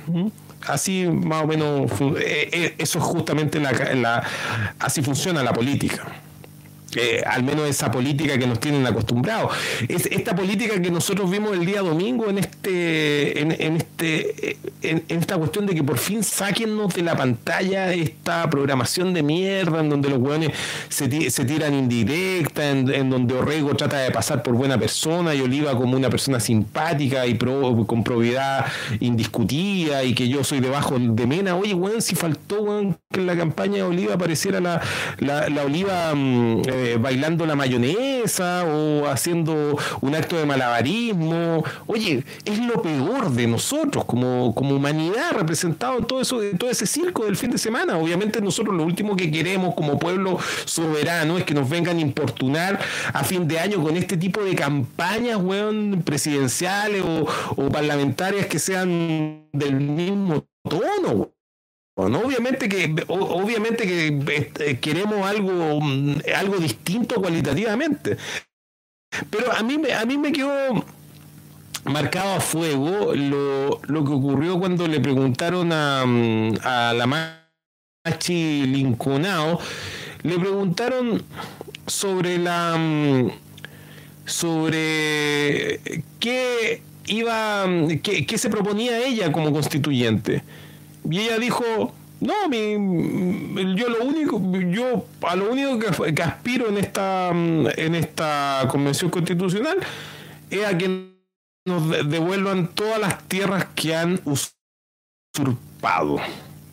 Entonces el, el periodista quedó tan em, eh, quedó tan eh, helado que contrapreguntó y le dijo, usted está diciendo desde el tiempo de la independencia de la patria casi rico. Yo estoy hablando desde 1520 y algo, dijo. Se refería, digamos, a, las... Es decir, ella... Eh, ella, 1530 em, y algo. Ella, ella estaba hablando desde Almagro en adelante. No, no del Almagro. Bueno, no hay Almagro bueno, dirían algunos. Eh, no, no, el Almagro de la OEA, sino que el Almagro. Don Diego Almagro. Diego de Almagro seca. De don no tenía nada. Usted sabe que don significa de origen noble. Bueno, y lo noble se podía entender desde dos puntos de vista, meramente un tema de linaje o un asunto que se gana. En este caso Almagro no tenía ni una ni la otra. Terminó ejecutado en, en la plaza de armas del Cusco colgado. Eh, bueno, ¿qué pasa con aquellos que dicen, oye, pero resulta que, oye, los contese, oye, pero las reglas del juego, pero si es que el 15 de noviembre, oye, acuérdate del 15 de noviembre, ¿cómo estáis hablando? Eh, no faltó, le, leí a alguno en Twitter diciendo, oye, pero es que están hablando de cosas que ocurrieron en, en el año de la pera, esto no tiene nada que ver con lo constituyente. En primer lugar, todo tiene que ver con lo constituyente. Y en, segundo lugar, todo está en juego. Me encanta, todo está en juego relativo, porque eh, han, machacado tanto esto con las reglas del juego, que las reglas del juego, y, yo a todas esas personas les he dicho, oye, bueno, pero para ustedes será un juego, para nosotros esto no es un juego. Entonces, em, por lo mismo sacaría esa, esa frase inicial está todo en disputa, absolutamente todo en disputa, y todo se remeció. Entonces, yo lo que quería esta noche, ya cuando son una hora y 22 minutos y podemos saludar a quienes se han conectado a este estallido que está saliendo por la radio 19 de abril, está saliendo por el History Tofo, por Izquierdista Renovado en Instagram, está saliendo por la revista de Frente, tanto en Twitter como en Facebook, como en eh, en Instagram y también está saliendo por los queridos amigos de la radio 19 de abril. Em, yo lo que, les quería contar es por qué sería tan importante este asunto de, de colgándome a lo que dijo la Machi, las tierras. Porque Elisa Loncón, eh, debatiendo con Esquella y simplemente haciéndolo polvo, ella incluso fue un poco más allá con este asunto y habló de, que, bueno, se tenía, se tenía que reconocer a la contraparte. Antes de, antes de ponerse a, a, conversar sobre qué constitucioncita quieren sacar, antes que se pongan a discutir sobre qué reglamentito quieren sacar para mm, orientar este proceso, primero tienen que reconocer a la contraparte. Aquello mismo que les señalé hace unos minutos atrás cuando hablaba del ejemplo de, Marcelo Montero. No, es que lo importante es contratar. No, lo, lo importante es con quién contratar. Y por eso es fundamental reconocer a la contraparte. Porque también dije que tendrías que ser muy, muy mal abogado si es que contratas tú o le, o le autorizas que tu representado contrate si es que tú lo mandas a contratar con un delincuente, a alguien que no tiene palabra, porque los contratos se cumplen y se honran de buena fe, siempre. Por lo tanto, reconocer a la contraparte es un elemento esencial dentro de la contratación. La contratación no es meramente instrumental. Para lo meramente instrumental existen las armas, la guerra, se contrata entre personas civilizadas. Entonces lo primero es si es que eh, si, es que están si es que está ahí Elisa Loncón y está la Machi Linconado no está para que un grupo eh, vea la manera de quebrar la voluntad de ellos de romperle el juego de ellos a través de un juego maquineo como se dice una máquina una máquina eh, o una cocina chica no lo primero que tienen que hacer es reconocerse como partes. Reconocerse además sin necesidad de asimilar a la otra persona, sin necesidad de exigirle de que sea como tú, reconocerla en su diferencia. Y por, y por eso se pacta. Porque o, existe la violencia, que siempre es heterónoma, siempre viene desde arriba, desde luego, o, o, lo otro es resistencia, que viene desde abajo. Pero la, la violencia organizada viene desde arriba y es heterónoma. Y existe lo autónomo, y lo autónomo siempre es en paridad. Y la paridad no es, no es solamente, oye, no, nos juntamos en notaría a tal hora. Nos juntamos con alguien, con un mundo que está ahí, un mundo que tenemos que cautelar y honrar el respeto de la forma. ¿Cuántas veces he dicho en los estallidos de que eh, en la cárcel es donde más clara están esas formas? Y por eso también un, par de veces lo he dicho. Hay hueones que tienen tan, esos hueones con tan malas, malas costumbres que no sobrevivirían ni cinco minutos en la cárcel. Porque en la cárcel, cuando ya tú no tienes la billetera, no tienes la tarjeta de crédito, no tienes la, los símbolos de estatus, porque están todos simplemente bajo el control de otro, ahí es muy importante reconocer al otro. Bueno, con eso estoy diciendo algo fundamental, algo que a muchos se les tiene que olvidar, porque hay algunos que creen que en la cárcel simplemente están animales. No nos olvidemos que tenemos hoy día compañeros, cientos de miles, tenemos miles de compañeros, miles de compañeros que son presos políticos. y cientos de miles de chilenos que han pasado por la cárcel. Y no vamos a decir merecida o inmerecidamente, si tenemos uno de los sistemas penales más draconianos del planeta.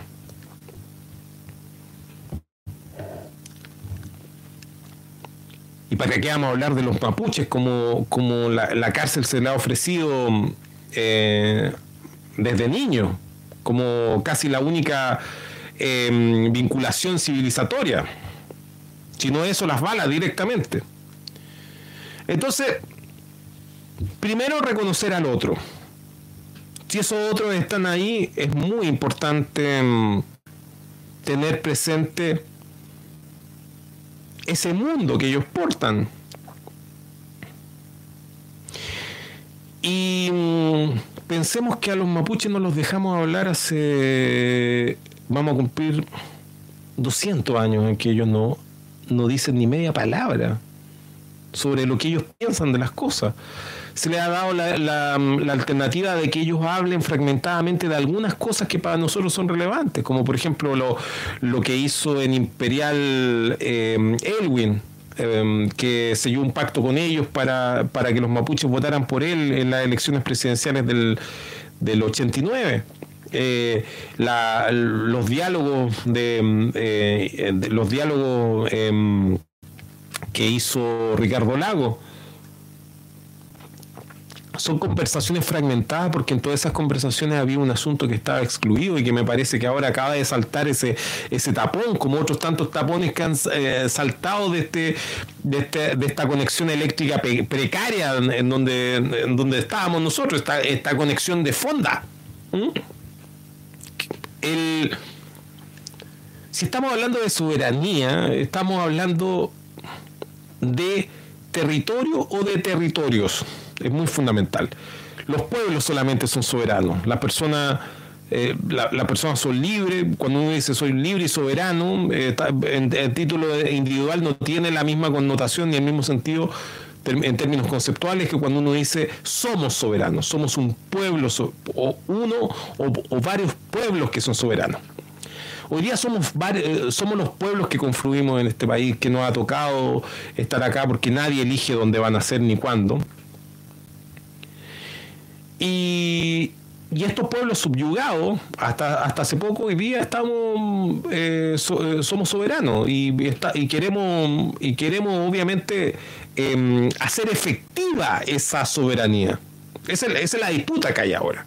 Y claramente eso nos pone en contraposición con, con otros que dicen, no, pero es que espérate, lo, que tenemos hoy día es, simplemente un asunto en donde nosotros progresivamente estamos negociando. ¿Y con quién estáis negociando? Es decir, estáis negociando con el weón que controla el, campo de concentración y estáis negociando de que a ti te tiren a la ducha con ácido mm, en, dos semanas más y que tiren a tu hermano antes. A ver, ¿qué negociación hay ahí? No, no, no es un asunto de negociación para nada. Somos soberanos y estamos viendo cómo vamos a hacer efectiva esta soberanía. No falta el otro que dice, no, es que estaría todo bien si tuviéramos algún líder. No, nos faltan líderes, no tenemos ningún líder. Bueno, toda esa visión viene del trauma. obviamente los seres humanos sin, sin haber pasado por todas esas, esas máquinas moledoras de carne y por todas esas aplanadoras mentales, los seres humanos no necesitamos líderes. Somos y colectivamente nos comportamos de manera orgánica, eh, eh, orgánica cuando, cuando tenemos una sola mente y no necesitamos líderes. Esa, es la, la, cuestión más fundamental de todo esto. Nosotros no estamos por el poder, estamos por la disolución del poder por la disolución del Estado. Eso es el único objetivo eh, apreciable. Eso, eso es precisamente la revolución.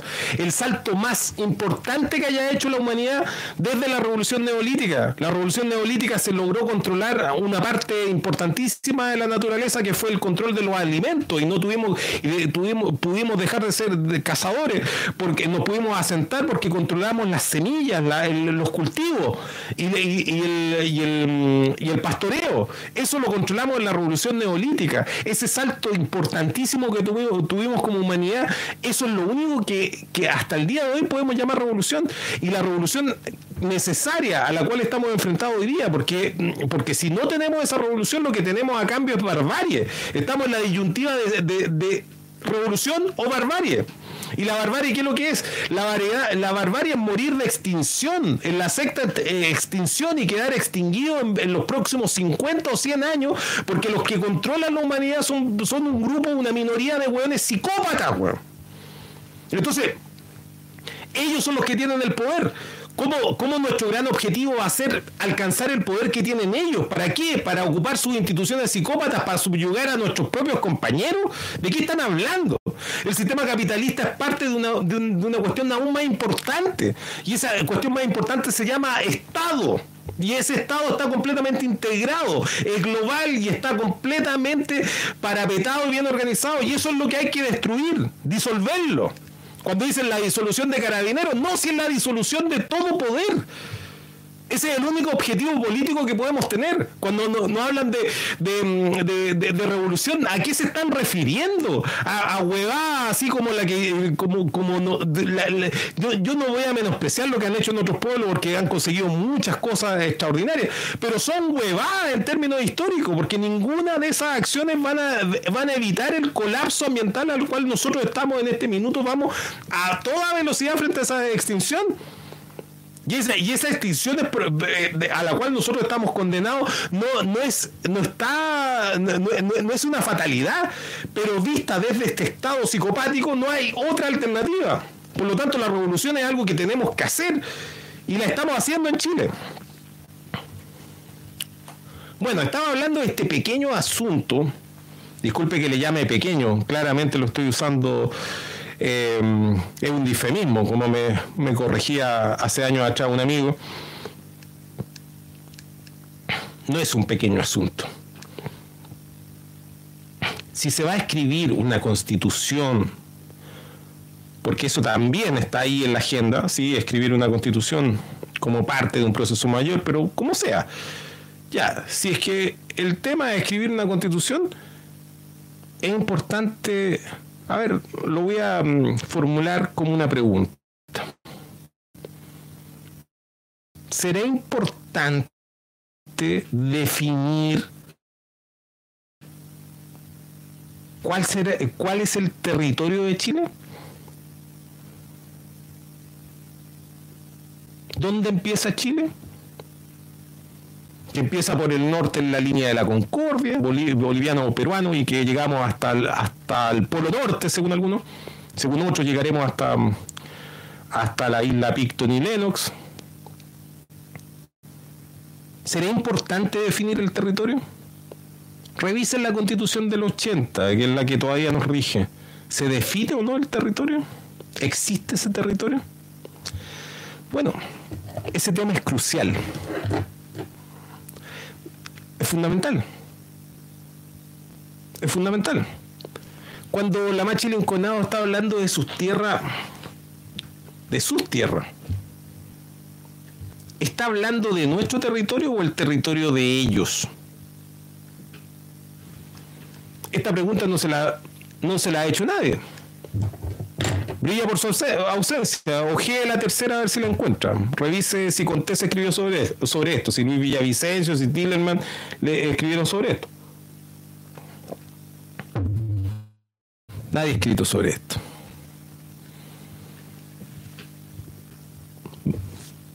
Este es el asunto. 1640, anoté el dato. Tenía, tenía tan mala internet hace un rato que no podía ni siquiera meterme en la Wikipedia. Bueno, ella, ella, ella lo hizo sin que se lo pidiera antes. Me lo, me lo envió en solo texto porque no tenía cómo abrir la página, no había forma. Eh, en 1641, enero de 1641. Gobernada en España Felipe IV en España. ¿Qué ocurrió? Se desarrollaron los parlamentos de Quilín.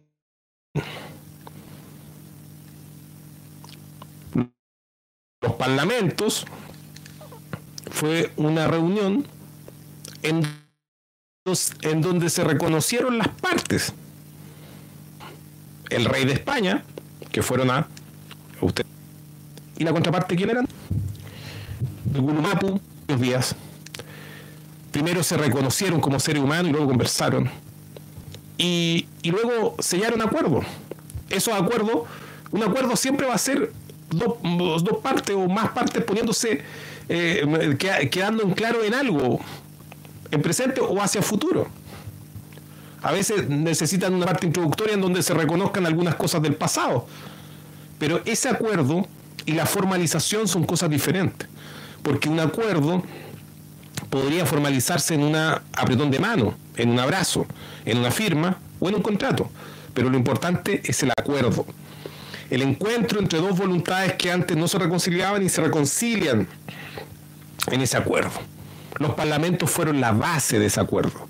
Y por lo tanto se suele confundir, sobre todo en un país donde los hueones, la mayoría que, se las dan de abogados, son hueones que estudiaron ingeniería comercial o como, imagínense, yo lo decía hace 25 años atrás y se van a acordar si es que hay un ex compañero eh, escuchando esto.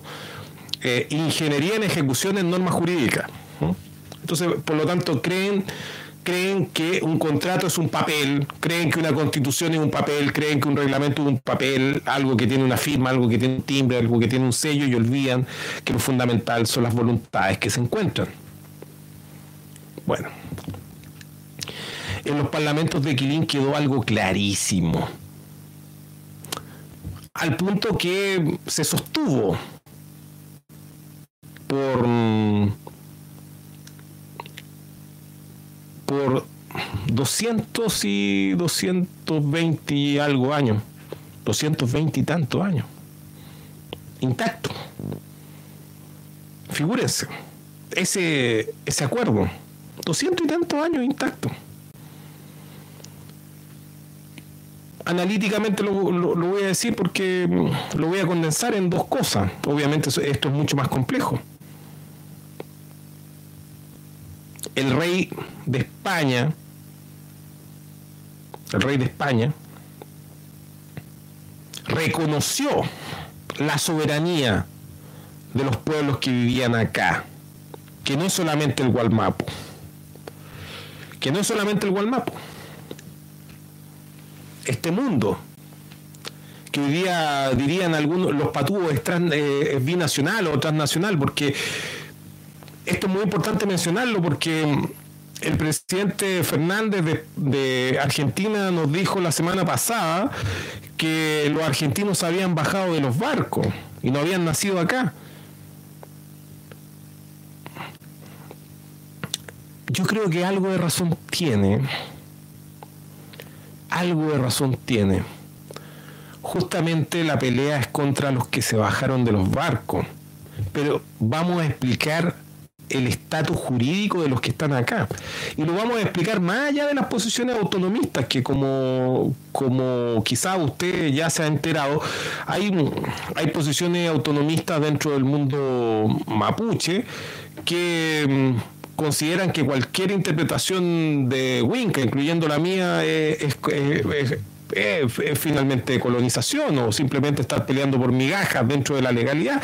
No, yo lo quiero explicar desde otra perspectiva, que me parece que es la perspectiva, es el marco correcto para entender el problema que estamos acá. Porque el, entre otras cosas, si es que se llega a, sancionar, sancionar también se le llama cuando se evacúa un proyecto constitucional grande o una ley y se firma por las partes, se le llama sancionar también. Si es que se logra sancionar una constitución política, eh, es porque se tuvo que sortear y se tuvo que conversar este asunto completamente y en todos sus detalles, empezando por este. El rey de España, Felipe dije sexto, Felipe IV, me equivoqué, Felipe IV de España, en, mil, en 1641 dejó establecido de que existe un pueblo acá y un pueblo que tiene un territorio. Y no es un pueblo, es igual como se dice hoy día, los pueblos. Que existen los pueblos que viven acá y que tienen un territorio. Y este territorio quedó establecido. ¿A dónde? Al sur del río Biobío. ¿Escuchó? Al sur del río Biobío. Y salvo dos islas que, que, que, existían, que, que se establecieron hacia el sur en ese territorio, Valdivia y luego Sorno, el resto era parte integrante de ese pueblo, territorio de ese pueblo. Incuestionado, aceptado por el por el por el por España. Esto no puso ni mucho menos término a la guerra de Arauco, pero sí la llevó bajo otros cánones y se hablaba de la frontera del río Biobío hasta el día de hasta hace muy poco tiempo atrás yo cuando conocí Temuco a principios de los 80 se hablaba de Temuco la ciudad de la frontera el, hotel más importante que tenía Temuco quizás el único edificio de más de tres pisos que existía se llamaba Hotel de la Frontera todavía existe, pero no es, por lejos, no es, ni, ni cerca es lo más importante ni lo más grande que hay en Temuco con todo lo que se ha enriquecido cierta plutocracia a propósito de la, del extractivismo. El, bueno, otro día vamos a hablar de Temuco. Pero bueno, esto, esto que sellaron ellos, y usted me dirá, no fue una mera conversación, no fueron acuerdos, fueron cosas. Bueno, yo le voy a decir qué es lo que, cuál es el estatus jurídico de los parlamentos de Quilín es derecho internacional. Son fuentes formales y materiales de derecho internacional público. Cierto, algunos mapuches autonomistas no querrán meterse en asuntos de huincas, pero sepan ustedes que tienen tienen un lingote de oro, tienen varios lingotes de oro acá que por favor vengan a retirarlos. ¿Mm? Vengan a retirarlo y yo gustoso se lo entrego. Esto no es Chile. Por lo tanto, concuerdo y discrepo con la Machi Linconado. No hay, ella está acá para que le devolvamos las tierras. Pero yo me preguntaría, ¿cómo le vamos a devolver la tierra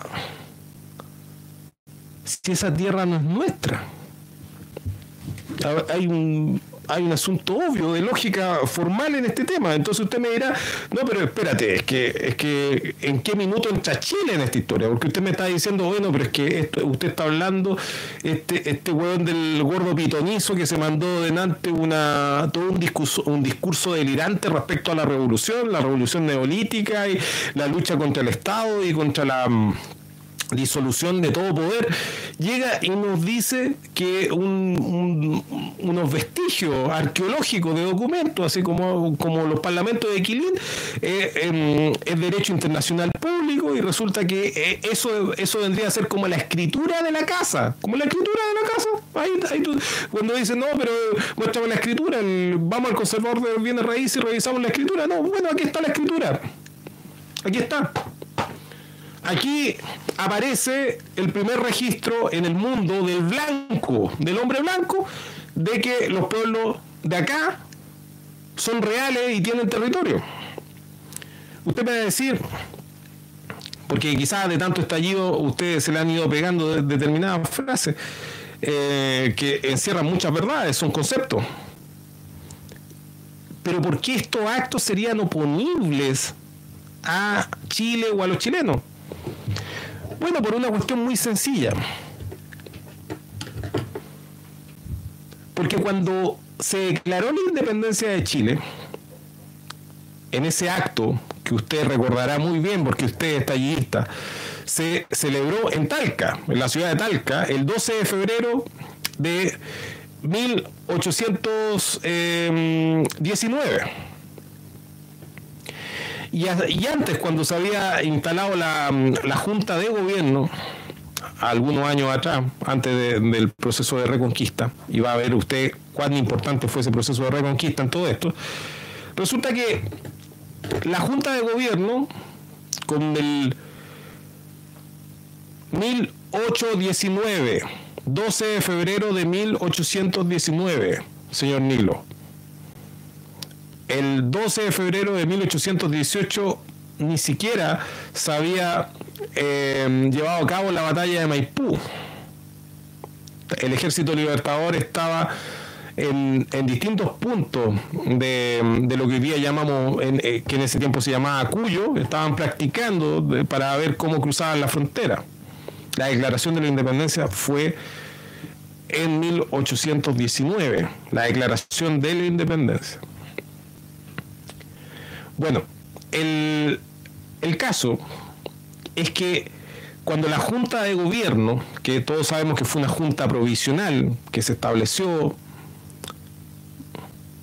5 de abril de 1818 fue la batalla de Maipú, nos dice Luis Celedón, 5 de abril de 1818 nos dice, bueno, 1817 nos dicen acá. A ver, bueno, no vamos a discutir por un año más, un año menos, ya, ya habíamos dicho lo que a veces es eh, trascendental o insignificante. Pero lo, que estamos hablando No, el, que no existe es Rancagua, porque Oscar Waldo está diciendo que Talca no existe. No, lo que no existe es Rancagua. Talca, existe. De hecho, existe ahí. De hecho, tengo una foto ahí en, el monolito conmemorativo. ¿eh? Me la sacó mi gran amigo Jorge Ojea, que aprovecho de saludar desde acá. a lo que iba, que no se nos escape. Cuando la Junta de Gobierno, que fue provisional, se constituyó, asumieron como, como diríamos, las llaves del auto, se quedaron con, las llaves del auto y dijeron, yo lo manejo, ya, yo me quedo con el auto. ¿Cuál era el auto? Chile. ¿Y qué es lo que era Chile? La Capitanía General de Chile. ¿Cuál era la frontera de la Capitanía General de Chile? De, ese Chile que empezaba en Copiapó y ¿dónde terminaba ese Chile? En el río Biobío. ¿Mm? Terminaba en el río Biobío. ¿Por qué, ¿Por qué, este asunto es tan importante? Porque cuando, cuando le falló la... Mm, a ver, no fue que le fallara, no, no fue un tema de, mm, de, de entropía lo que sucedió. Recordemos que se envió un barco con, con un ejército muy bien provisto desde el Callao, en Perú, que, mm, que recaló en Concepción y se inició lo que se conoce como la Reconquista, con, con, con las fuerzas nacionales, las la fuerzas independentistas, matando a muchos, relegando a algunos en la isla de Juan Fernández. Em, eh, expulsando al resto que tuvo que huir despavorido hacia mm, eh, eh, cruzar la frontera, cruzar la cordillera hacia Argentina. ¿Cómo fue posible de que ese barco pudiera hacer tanto daño? ¿O, usted le, enseñaron en, em, en, en, sus clases de historia de que el barco era finalmente una flota de barcos, que fue el primer barco del cual empezaron a llegar más y más barcos de Concepción? Resulta que en los, en los parlamentos de Quilín, entre otras cosas que se conversaron y se acordaron, fue que si el rey de España tenía problemas con iba, que si requería la ayuda de los mapuches, los mapuches gustosos irían a prestarle ropa al rey de España.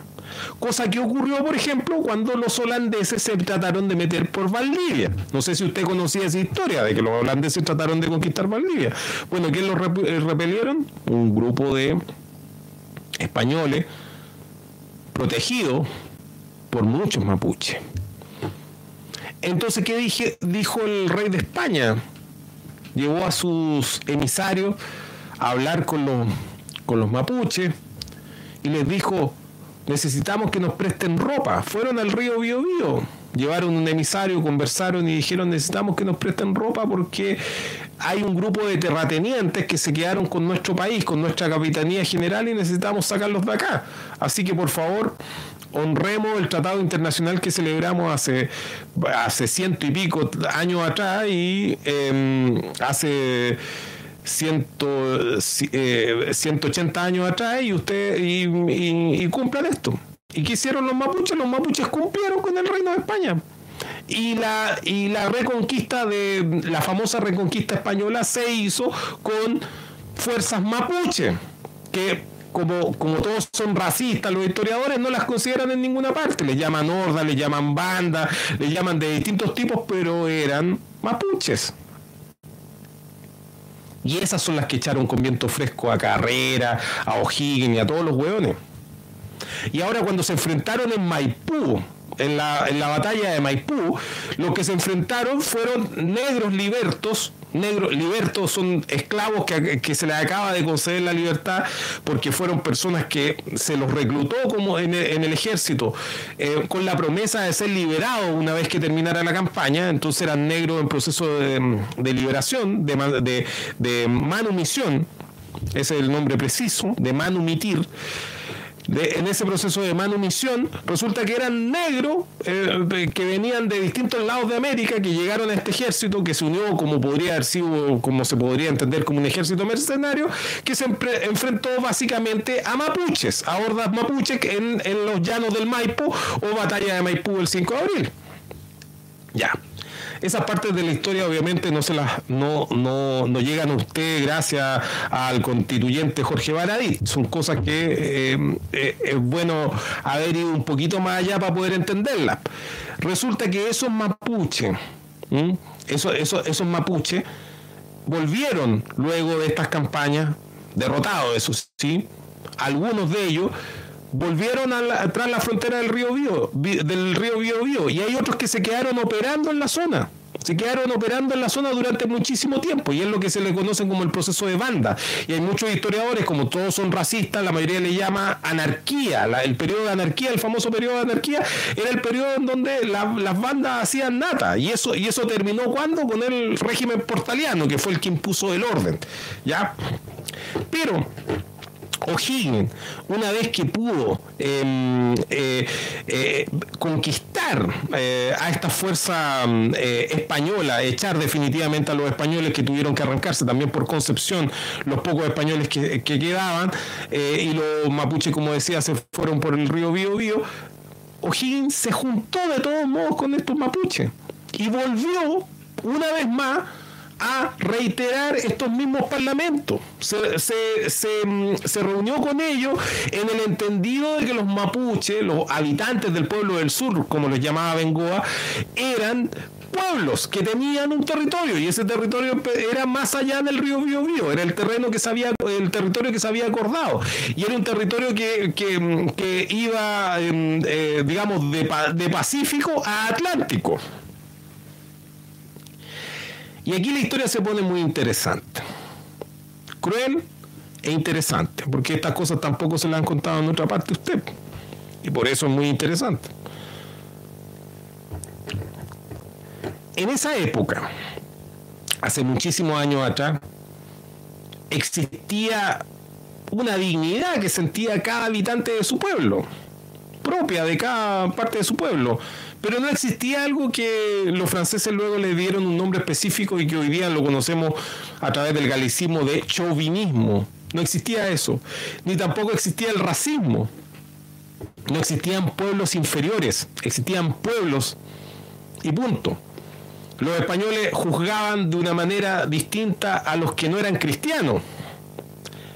Pero no, no los peyorizaban. De hecho, en la guerra de Arauco, que, que fue una confrontación cruenta, finalmente que, quedó más que clara la dignidad que tenían los pueblos, estos pueblos, y, los españoles no andaban eh, en ánimo de empezar a cuestionar y decir, a sentirse superiores a, esto, a, los pueblos, al menos los antiguos habitantes del sur, que eran los, los mapuches. El racismo surge después. Surge en el siglo XIX lo que conocemos como racista en, desde Buenos Aires hacia el sur, con Julio Argentino Roca. Es la primera campaña moderna y racista de exterminio, de negación absoluta del, del, resto de los pueblos. Y es verdad que había una motivación bastante importante, porque también como lo, reconoce José Bengoa, los, mapuches eh, constantemente asaltaban y asolaban Buenos Aires. Buenos Aires que todavía tiene vestigios de, mm, fortificaciones hacia el sur. Y los mapuches robaban ganado, eh, oro, mujeres y, todo tipo de objetos y se volvían al sur y se escondían en esta, en esta zona selvática. Muchas veces terminaban en, en este terreno, en este territorio que nosotros erróneamente le llamamos Chile. Figúrense en el nombre de la campaña de Julio Argentino Roca. Le llamó la campaña del desierto. ¿Por qué le llamaban desierto a esta zona los y a la Patagonia en general? ¿Por qué le llamaban el desierto los eh, argentinos? Porque no existe mayor profundidad en el racismo que entender que estos terrenos no tenían habitantes y que por lo tanto no habían pueblos acá. Esto era simplemente un desierto. ¿Por qué? Porque no estaba habitado por seres humanos. No habían pueblos acá. Esa, esa campaña de negación absoluta del otro fue una campaña de exterminio. Anterior a la mal llamada pacificación de la Araucanía. Entonces Argentina, ¿qué dijo? Argentina que si nos atenemos a los mapas que habían hasta ese entonces, estaba bastante lejos de su em, virreinato del Mar del Plata, que la, frontera sur del virreinato del Mar del Plata era el río Cuyo, el río Cuyo el que empieza al lado de, Mendoza, el río Cuyo el que desagua la Concagua y se va en diagonal hacia el sur y por lo tanto em, desemboca por ahí por por, por Valdés, por donde están las ballenas más o menos. De ahí para el sur, todo ese terreno no era del, virreinato del, del, mar, del, Plata. Y, por lo tanto Julio Argentino Roca fue a hacer una campaña fuera de las fronteras de, de, Argentina. Y esa campaña de exterminio, porque no fue una campaña militar convencional, fue una campaña de exterminio, condujo a que finalmente los argentinos ocuparan ese suelo. Y aquí hay una institución jurídica que usted a lo mejor nadie le, contó, pero la vamos a contar en el estallido, que es lo que ocurre con lo que se conoce con la res derelictae, es decir, aquella cosa que no le pertenece a nadie y que por lo tanto tú puedes ocupar y al ocuparla, como no le pertenece a nadie, si estoy caminando por el desierto, me encuentro con este lápiz, claro que si estoy en el desierto, este lápiz va, va a marcar menos que la Narváez, va, a marcar menos que Boric. Pero bueno, el, si me encuentro este lápiz en el desierto, este lápiz no le pertenece a nadie. Y por lo tanto yo lo tomo, lo cojo, me lo guardo y este lápiz ahora es mío. Porque y es, jurídicamente correcto porque yo lo ocupé porque es una res del edicta, es una cosa que no le pertenece a nadie. Ahora, se, suele distinguir entre res del edicta y, y, cosa que ha sido abandonada por sus dueños. Em, en ese caso, res nulos y, res del edicta. Pero para el, para el caso, ambas cosas se pueden adquirir por mera ocupación. Y, y, y tú puedes un enorme de suelo, en este caso una inmensidad, eh, una inmensidad como en la Patagonia misma que mm, sería presuntuoso decir que Argentina hoy día puede ejercer eh, soberanía sobre ese eh, territorio tan vasto que es la Patagonia. Sin embargo, el mapa dice que así. Bueno, ellos ocuparon ese terreno, lo ocuparon. Y lo ocuparon ¿por qué? Porque ahí no había nadie. Ahora, ellos aseguraron de que no hubiera nadie. ¿Cómo se aseguraron? Exterminándolos. Ahora, ¿cómo se le llama? ¿Cómo se le llama? A, la, a lo que realizó el ejército chileno y luego la mm, eh, ocupación de la Araucanía. Un territorio que le pertenecía a otro pueblo. Ahí está la diferencia crucial entre esto político, está simplemente el elemento jurídico de propiedad, un terreno, una cosa. territorio, cuando uno habla de territorio, está hablando de algo político. por alguna extraña razón dejaron de anunciarse la cantidad de personas que están al aire en esta transmisión. Me gustaría saber si tú visto muertos cargando adobe en las transmisiones de, YouTube. Y ahí, ahí volvieron. Parece que hubo una, interferencia, algo. 198, em, 200 dice hoy día. En directo, vamos en directo. Ya, perfecto. Gracias. La,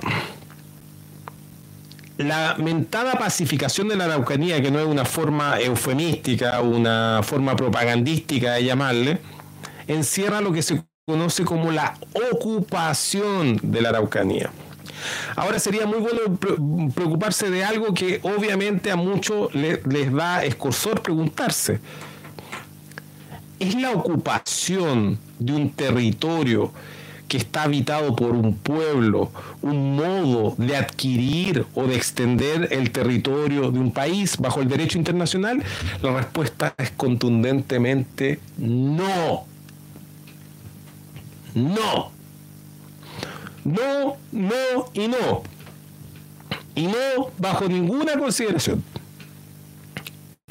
Que profesor, que, no, ¿y qué pasaría si? No, no, no, no y no. Usted me va a decir, no, pero es que en el norte resulta que con Bolivia y Perú, bueno, pues con Bolivia y con Perú se celebró un tratado posterior a la guerra en donde se asentó jurídicamente ese asunto. Eh, y finalmente hubo un fallo de la Haya hace, hace poco que terminó zanjando la cuestión. Ya, de acuerdo, uno podrá controvertir esto o aquello, pero al menos ahí estamos diciendo de que la situación no es la misma. ¿Ha habido un tratado internacional que se haya celebrado con los pueblos de esta zona? ¿Tiene algún sentido de que los mapuches intervengan en esta discusión constituyente de Chile si este, este, estos pueblos están en un territorio diferente y son pueblos diferentes? Una muy buena pregunta. Pero fíjese ¿Qué es lo que dice el derecho internacional al respecto? Porque como, como dijimos, esto no es un asunto de derecho nacional, es un asunto de derecho internacional. Y ojo, eh, voy a poner otra clarificación acá, porque eh, esta es una pelea que yo he dado por años, por años, porque recuerdo esos diplomados que hicieron sobre derecho indígena y todos los diplomados de derecho indígena que me, me tocó ir, siempre dije lo mismo, la misma situación. ¿Por qué le dan tanta importancia al convenio 169 de la OIT, ¿Qué tiene que ver acá el convenio de la OIT? Eh, el convenio de la OIT tiene que ver con un asunto de prácticamente limona o concesiones que haría un Estado sobre los pueblos indígenas. Y eso el, el, convenio 169 de la OIT tiene que ver con pueblos indígenas que están asentados dentro del territorio de un Estado, no en pueblos que están ocupados por otro Estado ocupados por otro Estado. Ya.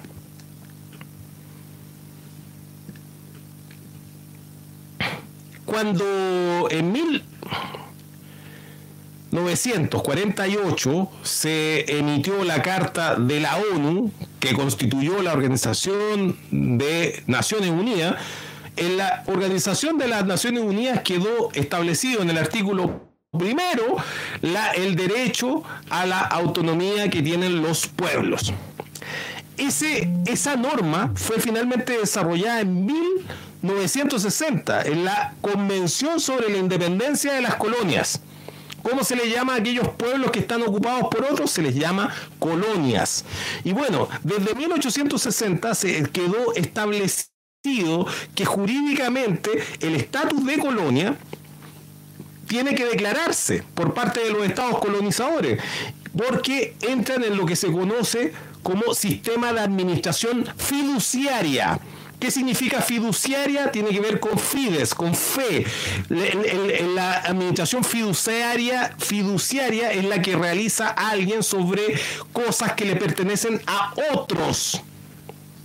Entonces, Chile, ¿qué es lo que hace acá en el Gualmapu, en el Wulumapu, en el, en el en el Puel Mapu, en el Wal Mapu y en el Afkan Mapu, ¿qué es lo que hace Chile? Chile es una colonia, así que cuando hablemos de colonialismo es súper importante que partamos de la base de entender las cosas en sus reales términos. Chile es un estado colonial, es una colonia, no solamente se comportó como colonia en Haití, en los casos que nosotros conocemos y que también lo dijimos oportunamente en este tallido antes, durante y después, sino que también es una potencia de ocupación, así como cuando Chile ocupó Perú, por ejemplo, como se le llama a lo que hizo Chile cuando estuvo en Lima y se robó los famosos leones de bronce y todas las cosas de allá. Ocupación. ¿Cómo se le llama lo que hace la Araucanía? Ocupación. Es una situación de ocupación. ¿Qué es lo que hace Israel en Palestina? Ocupación. ¿Y qué es lo que tiene que hacer em, eh, Israel en Palestina? Tiene que eh, tiene una administración fiduciaria sobre Palestina y tiene que administrarla fiduciariamente. ¿Y qué es lo que tiene que hacer? Descolonizar. La obligación es descolonizar, es salir de acá, es retirarse de acá. ¿Ya? ¿Y qué es lo que ocurre? esto como no es suelo chileno, los pueblos que están acá, los pueblos que estamos acá, porque también recordemos de que hay personas que eh, estamos asentadas acá y no somos mapuches, pero estamos fuera del territorio de Chile y tenemos el derecho, el derecho a qué cosa? A independizarnos. ¿Y quién nos da ese derecho? El primer artículo de la Carta de las Naciones Unidas, pues, El primero, weón. El primero, el número uno, el más importante. El derecho a la autonomía, a la libre determinación de los pueblos. Esa es la situación. Ahora, esta situación podría haber estado años y años y años y años y años y guardando polvo y guardando paja y alimentando a los hueones de las universidades privadas para que hicieran diplomados de derecho indígena y los enseñaran a hacer el lloriqueo de que el convenio 169 y que apareciera el tonto hueón de cayuqueo y que sacó un libro nuevo más ahí donde está puro cayuqueando y paraditeando para puro lloriquear y buscar y, que fondos internacionales y que vamos a hacer una ONG que nos vamos a ir y la guapa podría haber estado dormida años. ¿Y qué pasa acá? ¿Qué acaba de pasar? Bueno, emergió, pues, Emergió. Como la serpiente, weón, que, que, está, que está saliendo por el horizonte. Ahí, entre medio, de, entre medio del volcán Villarrica y el Yaima. Y nos está mirando a los ojos en este minuto. Esa es la situación. Hermoso momento. Hermoso momento constitutivo constitucional, pues, weón. Entonces me encanta cuando los weones te dicen, oye, ¿sabéis qué? Eh, em, es que ella. Eh, oye, pero si el problema indígena es un asunto, em, tiene, eh, el, asunto indígena es un asunto que ha sido muy difícil de resolver, pero en realidad existe buena voluntad de las partes. Yo creo que si pudiéramos hacer esto, esto, qué lindo momento que estamos viviendo. Si, la soberanía y si los chilenos estamos siendo soberanos, bueno, los habitantes del Gualmapu también. Qué hermoso momento. Y, y figúrense que este gordo pitonizo, usted lo recordará si es tallista, siempre dijo lo mismo. No abran esa caja de Pandora, es una estupidez escribir una nueva constitución. No es lo importante, lo importante constante en la correlación de fuerzas. Pero ellos, ellos querían meterse en el papel y en la constitución porque los, los martillos solamente ven clavos y creían que esta weá le iban a cerrar negociando a través de la weá que saben porque, ay no, que Diego Portales, que mi abogado, que Manuel Mon, como decía el weón de Piñera en el primer gobierno, ah no, que él quería que Hinspeter fuera su Antonio Varas. ¿Quién era Antonio Varas? un tinterillo de cuarta, pues. ¿Por qué? Porque puta, que lo engaña y el Código Civil y que el mundo portaliano, ¿qué es lo que es? Son estos papelitos, pues escribamos papelitos. Por favor, muéstrenme el recibo del papelito, el que está en el dorso, la subinscripción de los parlamentos de Quilín, donde dice de que esto dejó de ser de los pueblos indígenas. ¿En qué minuto los mapuches le cedieron este terreno a estos hueones que están diciendo que les pertenece, po, weón? ¿En qué minuto, po, weón? Entonces, ¿cómo va a estar desde una posición de debilidad, diciendo que nos tienen que tratar porque el convenio 169? Si esto no es Chile, weón. Y ahora que la, manga de weones que han ganado plata por año enseñando basura en la universidad no le hayan dicho nunca a sus estudiantes de Derecho de que Chile termine en el río Biobío y más al sur no se sabe puta idea dónde recomienza Chile, es problema de los weones que enseñaron mierda, pero no es problema de que los documentos estén mal escritos. ¿Mm?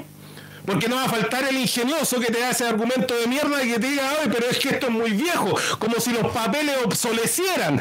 Obviamente que si un título es mientras más antiguo es mejor, ¿Qué tienen que ver las, las mercedes de tierras? ¿Qué tienen que ver las inscripciones de los conservadores de, de bienes raíces, las subinscripciones, los robos que se hicieron? En la pacificación de la Araucanía las duplicaciones de inscripciones, los hueones como Villa en, los últimos 20 años, los últimos 30 años, la, reforma agraria y la reforma agraria que hizo Pinocho. ¿Qué tiene que ver esa hueá si esta hueá? ¿Y qué es lo que dice en la lista del pueblo, punto número 6, desmilitarización de la Araucanía? Y desmilitarización de la Araucanía yo no lo puedo leer de otra manera como desocupación de la Araucanía.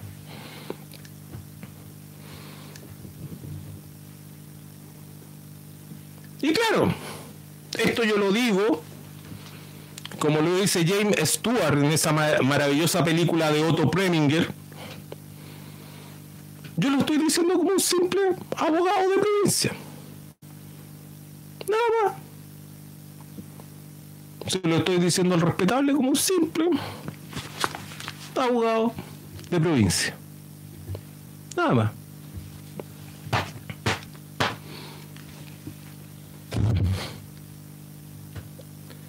¿Aló?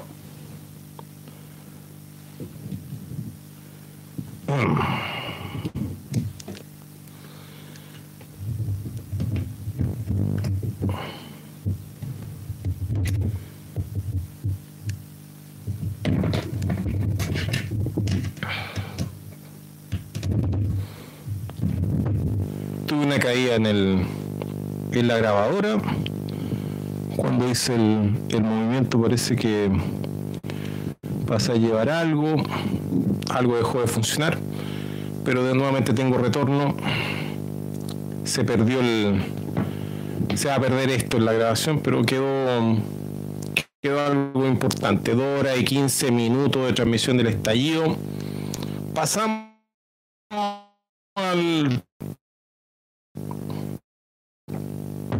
opine. Vamos a dar el número del estallido. Em,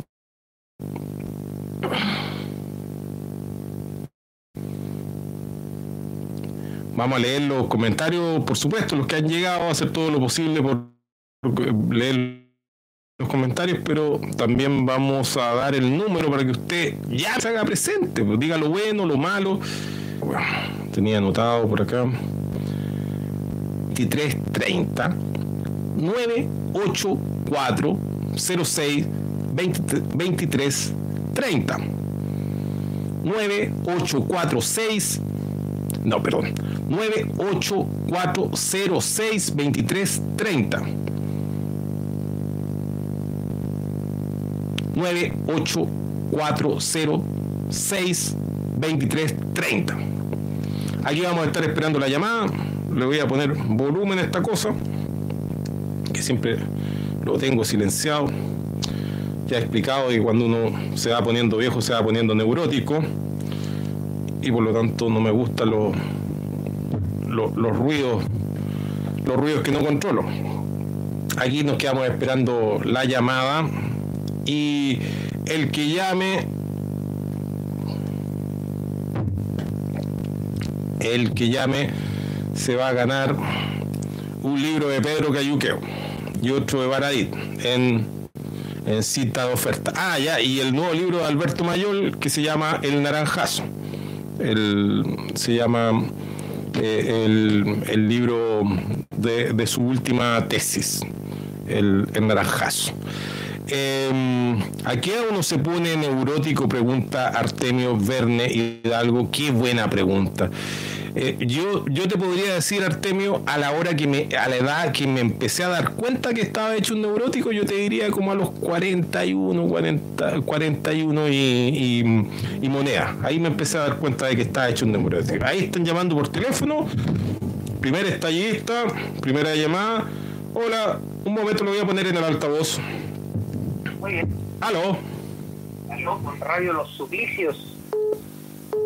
Ahí está entrando simultáneamente otra llamada, pero la, voy a colgar. Bueno. Ahí está. Por favor, lo escuchamos.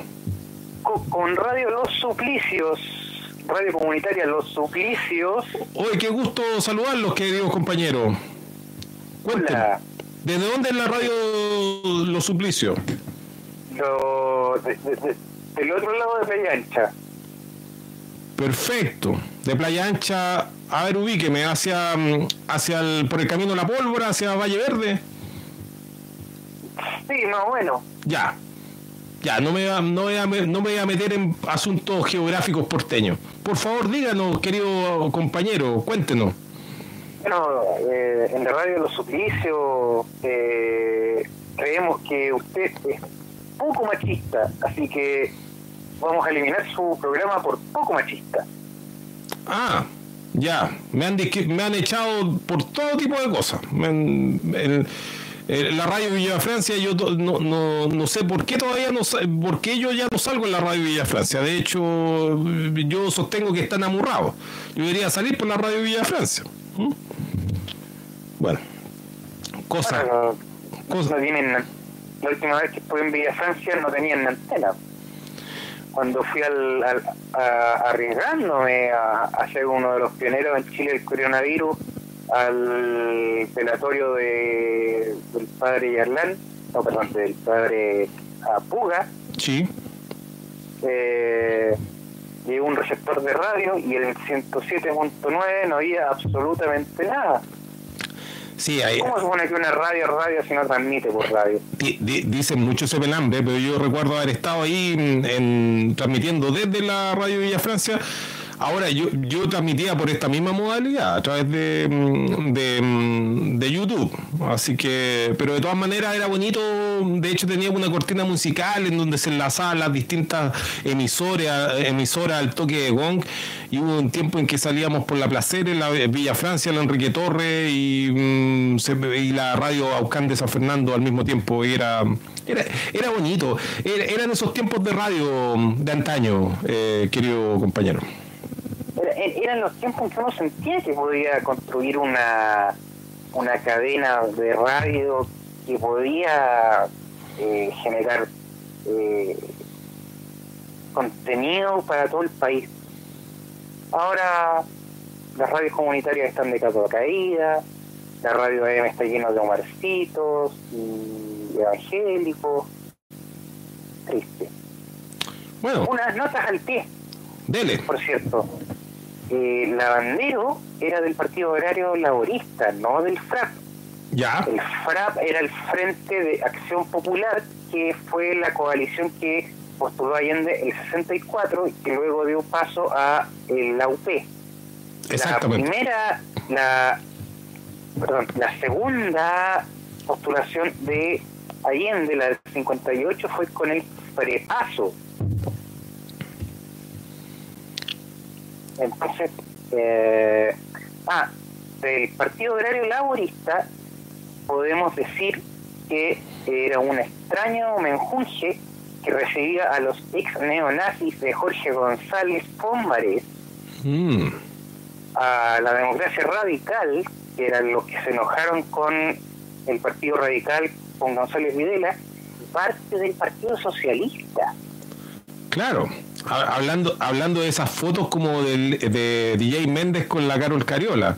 Yo, yo en varios estallidos del pasado yo conté esas historias medias nacional-socialistas del Partido Socialista y oye, eh, oye, pero es que no me la perdonaron, no, no me la perdonaron. ¿Y para qué? Para qué? Eh, fue como cuando conté mm, sobre la tesis de grado de, mm, de Allende, eh, higiene mental y delincuencia, que es una tesis eugenésica. muy, muy... Bueno, pero ¿para qué vamos a seguir hablando de animita y, y generando unos problemas? Pero muy oportuna su nota al pie, querido compañero bueno, no quiero copar más la línea. Un saludo desde la radio Villa Germania y nos vemos en la próxima edición. Muchas gracias por su comentario. Un abrazo. De nada, abrazo. Ahí estaba una conexión desde mm, el puerto principal, hablando de la de las radios comunitarias y de tantas cosas que mm, bella Sería maravilloso, mm, bueno, algunos nostálgicos todavía pensamos en que vamos a quitarles la radio AM a los canutos, por último una banda que tengamos AM y que podamos conectarnos. Ahí está, ahí están llamando por teléfono, me demoro por poner el altavoz. Hola, hola, cuénteme. Oye, soy el Nilo. Hola Nilo, dígame. Oye, me interpelaste y tengo que hacerte la rectificación. Rectifíqueme todo lo que quiera, porque suelo cometer errores y siempre las rectificaciones tienen que ser en vivo. Sí, pues como el, pie de página de toda esta weá. Mira, la independencia de Chile, según la. Bueno, hay una discusión pajera de si fue en Conce primero, en Talca, en Santiago, da igual esa weá, pero la weá es en 1818. Ya primero en Conce, primero de enero, algunos dicen que en febrero en Talca o en Santiago. Discusión pajera. Ya. Ya. Pero la batalla de Maipú, como estaban diciendo ahí por el chat, era como la última batalla que generó esto. Y claro, O'Higgins reconoció también la weá de, de los mapuches como pueblo soberano. Exactamente. Entonces, ahí está como el detalle de la fecha, digamos, porque me interpelaste y no podía quedarme callado también. Ah, no, perfecto. Es decir, primero se, se firmó el papel y después se lo defendió a los combos. Claro, exactamente. Ya, perfecto. Y aparte que tuve una clase con un weón que se llama Armando Carta, un profe que ha defendido la weá de que la weá fue el primero de febrero en 1818, entonces no podía quedar callado. Eso. Oye, muchas gracias por el dato. Por transmitir el estallido siempre, igual. Aunque mañana esté cagado de sueño la pega. ya, pues. Una, oye, no haga lo de Boric y no se, no se ande falopeando después trabajando porque puede tener un accidente. Ni cagando. Ya. Ya, hermano. Ya, para todo, todo el estallismo. Ya, pues un abrazo fraterno. Excelente rectificaciones, que son las que importan aquí al, al pie de página, al tiro eh, es distinto que te manden el mensaje y te digan, te equivocaste, porque después te, te, dicen, te desequivocaste y, se generan estas discusiones en, los foros. No, si está bien que te, rectifiquen. Eh, mueve el enchufe del mic, nos dicen. Eh, no, si me, apareció ruido porque además sumé otro micrófono.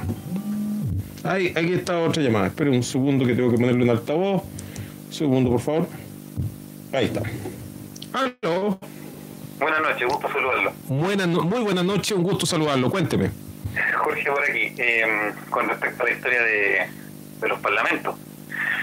Eh, quizá usted puede ayudarme a ayudar a, como a, averiguar, o quizá ya lo sabe, sobre la gente que empezó con esto del lado de los mapuches de reflotar esto ya en el año, no sé si 2001 o 2002. Fui a la USACH. Yo estaba en el colegio todavía, a unas clases de historia mapuche de un profe historiador mapuche. Su segundo apellido recuerdo que era Painemal. Y él, yo recuerdo que contó lo mismo que tú comentabas acá sobre estos tratados y los alcances de este tratado. Y en esos años ellos estaban incluso como, eh, obviamente era otro contexto, no, no, no, tenían mayores pretensiones, pero sí querían presentarle esto a la corona española, como para hacer ver y evidenciar de que hubo una parte del que ellos no, no cumplieron con su parte, digamos, cuando, cuando tuvieron que prestar el socorro a los mapuches cuando fueron ocupados. Entonces, bueno, es, apasionante toda esa historia y, como que me, me, gustaría saber efectivamente exactamente cuándo empezó a recuperarse esto y hacerse esas como ese profe hablaba de que habían algunos viajes con no sé si con alguna organización mapuche en, en Europa que estaban queriendo mostrar esto. Muchas gracias por su comentario querido compañero. Algo más que tenga que decir en esta noche esta fría noche sureña eh, nada un abrazo para todos un gusto escuchar el programa un abrazo fraterno Oye, nadie, nadie ha dicho que quiere ganarse el libro de Cayuqueo. Parece que lo vamos a tener que dejar en su sitio para mm, equilibrar el piano. Em, ahí están reproduciendo el número, es el 98 9840 9840 23 330 9840 23 330 de estallido. Usted sabe, la ventanita sentimental del estallido. Y puede contar sobre su penuria, sobre su... Oye, en realidad me, quedó pésimo lo de la barba. Me, me, habían hecho algún comentario al respecto y me, me pliego a esos comentarios, pero no, no me había visto hace varios días, honestamente. Eh, es interesante porque en la constitución de 1833 no se hace ninguna referencia a un cambio de estatus respecto a este, mm, a este territorio. Y respecto a lo que dijo el compañero por teléfono, no es relevante lo que digan los españoles hoy día porque es un asunto en la ONU. Es un asunto que convoca al a los pueblos eh, mapuche y que no se han metido mucho ni organizadamente. Aquí viene otra llamada. Aló. Hola, cuénteme. Abrazo fraterno, de gusto Ya, po. Con con cintura muy grande, Ya, no, esto limitar está. No, mejor, mejor. Eh, igual yo sigo el estallido hace bastante una semana después de mi tía. Eh, una vez planteaste que la izquierda era una minoría. No sé si lo recordáis. Sí, lo me acuerdo muy bien. Eso lo, eso lo hice desde Valparaíso esa transmisión. La izquierda minoritaria. Una de las tantas transmisiones perdidas entre, entre, tantas páginas que se subieron. Exactamente. Ya, mira, lo planteo de la siguiente forma. Eh, hoy en día, te lo pregunto, no sé si la coyuntura permite eh, decir por, con toda seguridad si es que hoy día podemos plantear que existe una izquierda o una mayoría de izquierda, no así como te planteaba antes de esta izquierda minoría por la imposibilidad de articularse precisamente, y si es que existe o no existe, de qué forma eh, podría articularse para poder, bueno, necesariamente disputar el espacio político. Muy, muchas gracias por la pregunta. Sí, tenía la bala pasada, lo tenía que hacer hoy día. Ya pues, me puso flor de pie, forzado. Un abrazo fraterno, querido amigo. Gracias a Dios, nos vemos. Chau, chau. Nos vemos. Eh, es interesante el punto que, que pone no logré entender bien, Braulio o Blaudio. Un abrazo fraterno, querido amigo. Lo que sostuve en esa oportunidad, bueno, voy a dejar la respuesta para el final porque está llegando otra mm, pregunta. Un momento. ¿Aló? ¿Aló? ¿Aló? Dígame. Hola, ¿Ariel? ¿Ariel? Sí, con él. Dígame. Buena, buena. Hablo aquí desde la provincia de Petorca, de Cabildo, oh. territorio de, zona de sacrificio. ¿Cómo estás? Eh, un abrazo fraterno, linda zona, muy buenos recuerdos del, de Petorca, lindo valle.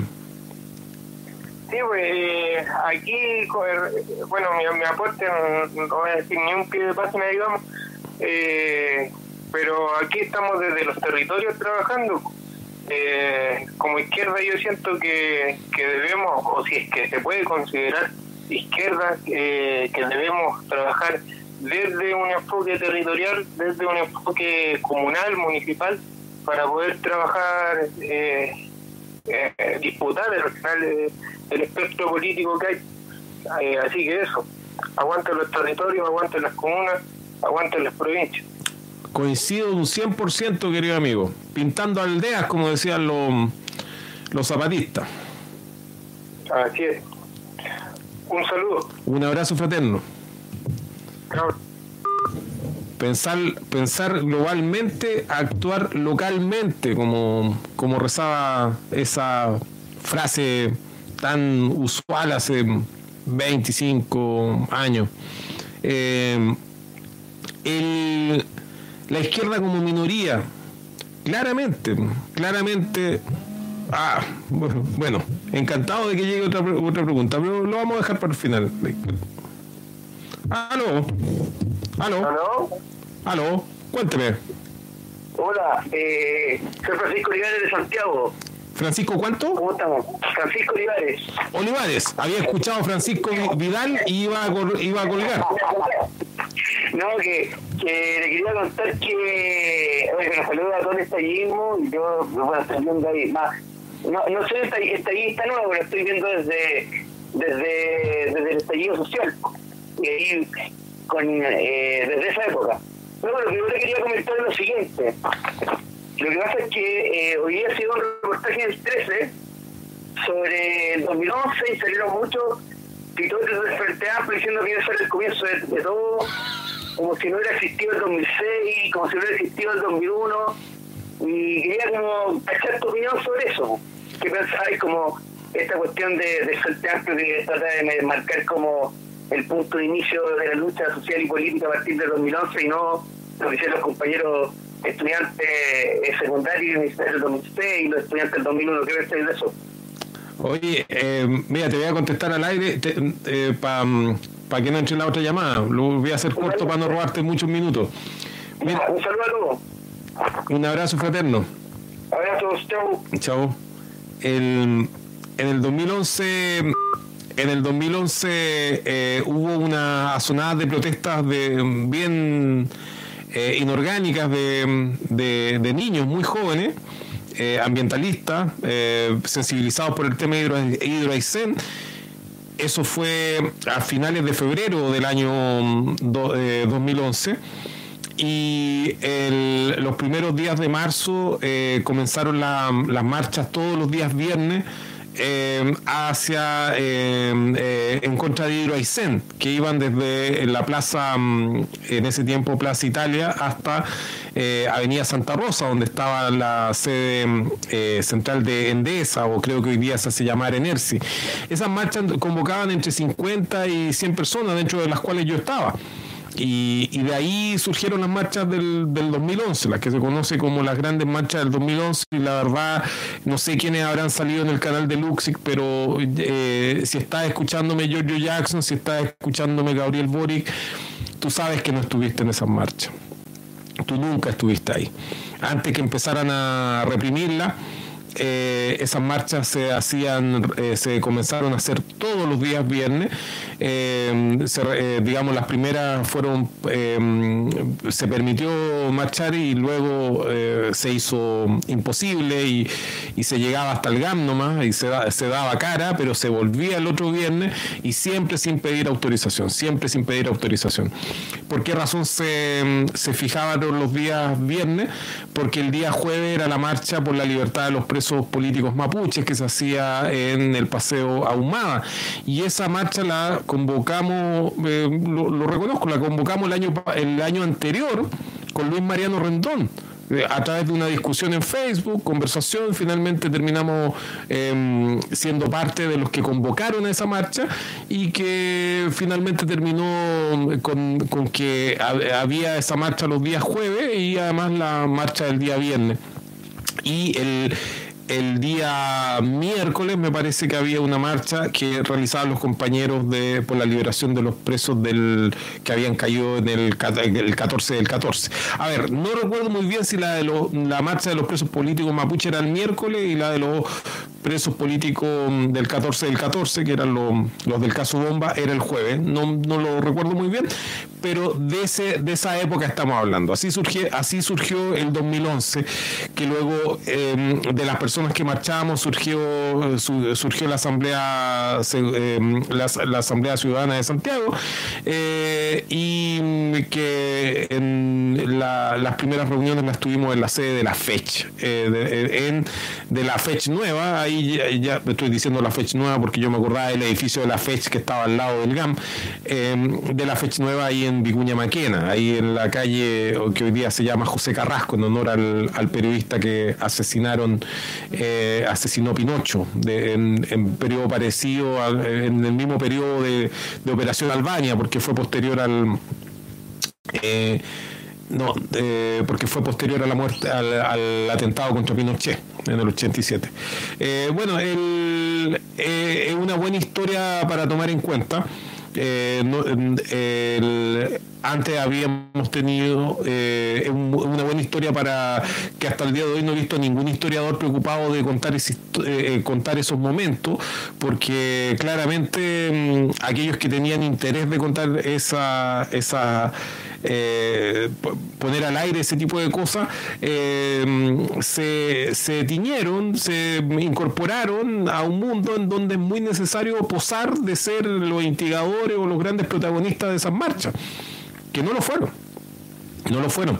Eh, este movimiento completamente espontáneo recién empezó a entregársele, a cedérsele a los estudiantes luego de la manifestación del 21 de mayo del 2011.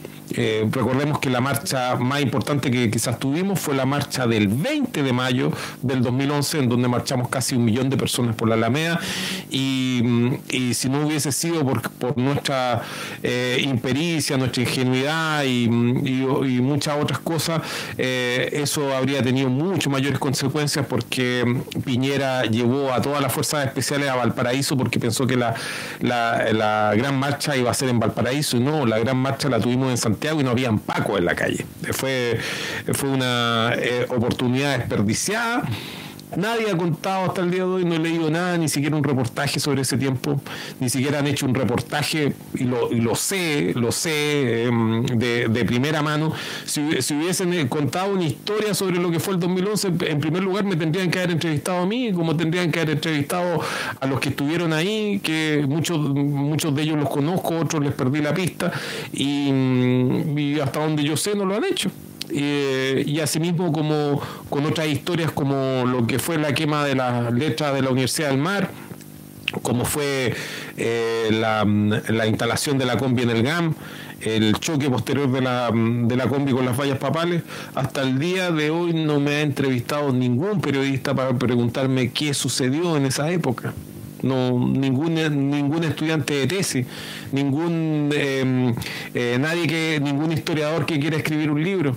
En, esa época me acuerdo muy bien de em, eh, Paola Olmedo que hizo escribió casi tres artículos sobre lo que habíamos hecho en el GAM y nunca nos llamó por teléfono nunca nos mandó ni siquiera un tweet ni un, ni un, ni un, no sé un zumbido en el messenger para, para ver si podíamos decir algo al respecto. No pura, pura especulación, pura especulación.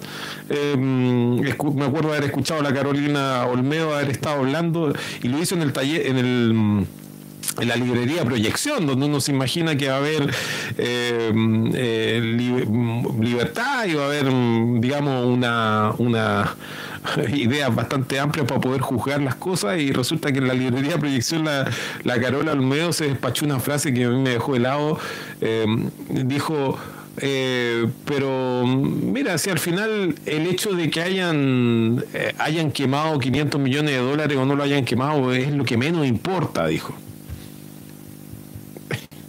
Y bueno, yo estaba en el público, ella no se imaginó que, que iba a estar uno de los autores de la obra en el público y le dije, eh, tú comenzaste tu exposición diciendo de que la, la, mayor obra de arte vista desde una historia larga en Chile, de, que pudiera compararse con lo que pasó con la combi, es, la, el helicóptero que con el canasto libera a los presos de, la cárcel de alta seguridad, que es el caso que conocemos de la liberación de los frentistas. Eh, y, tú, y tú lo que me estáis diciendo es que habría dado lo mismo que, el helicóptero hiciera eso y liberar y que luego los frentistas aparecieran en Mendoza, habría sido eh, exactamente lo mismo, como si, como, como eh, eh, si el, el, hecho artístico hubiese sido simplemente la, el ademán de, de estar haciendo algo que fuera importante.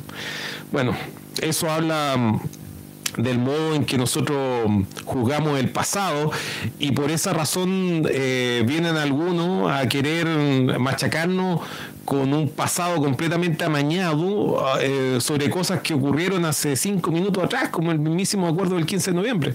Y con esto respondo lo que decía Braulio sobre la, mm, eh, la izquierda minoritaria, porque la, mm, la cuando realizamos el estallido del 15 de noviembre del año 2019 y dijimos las mismas cosas que hemos sostenido y que no le hemos cambiado, pero ni una coma a lo que dijimos en esa, en esa noche de día viernes.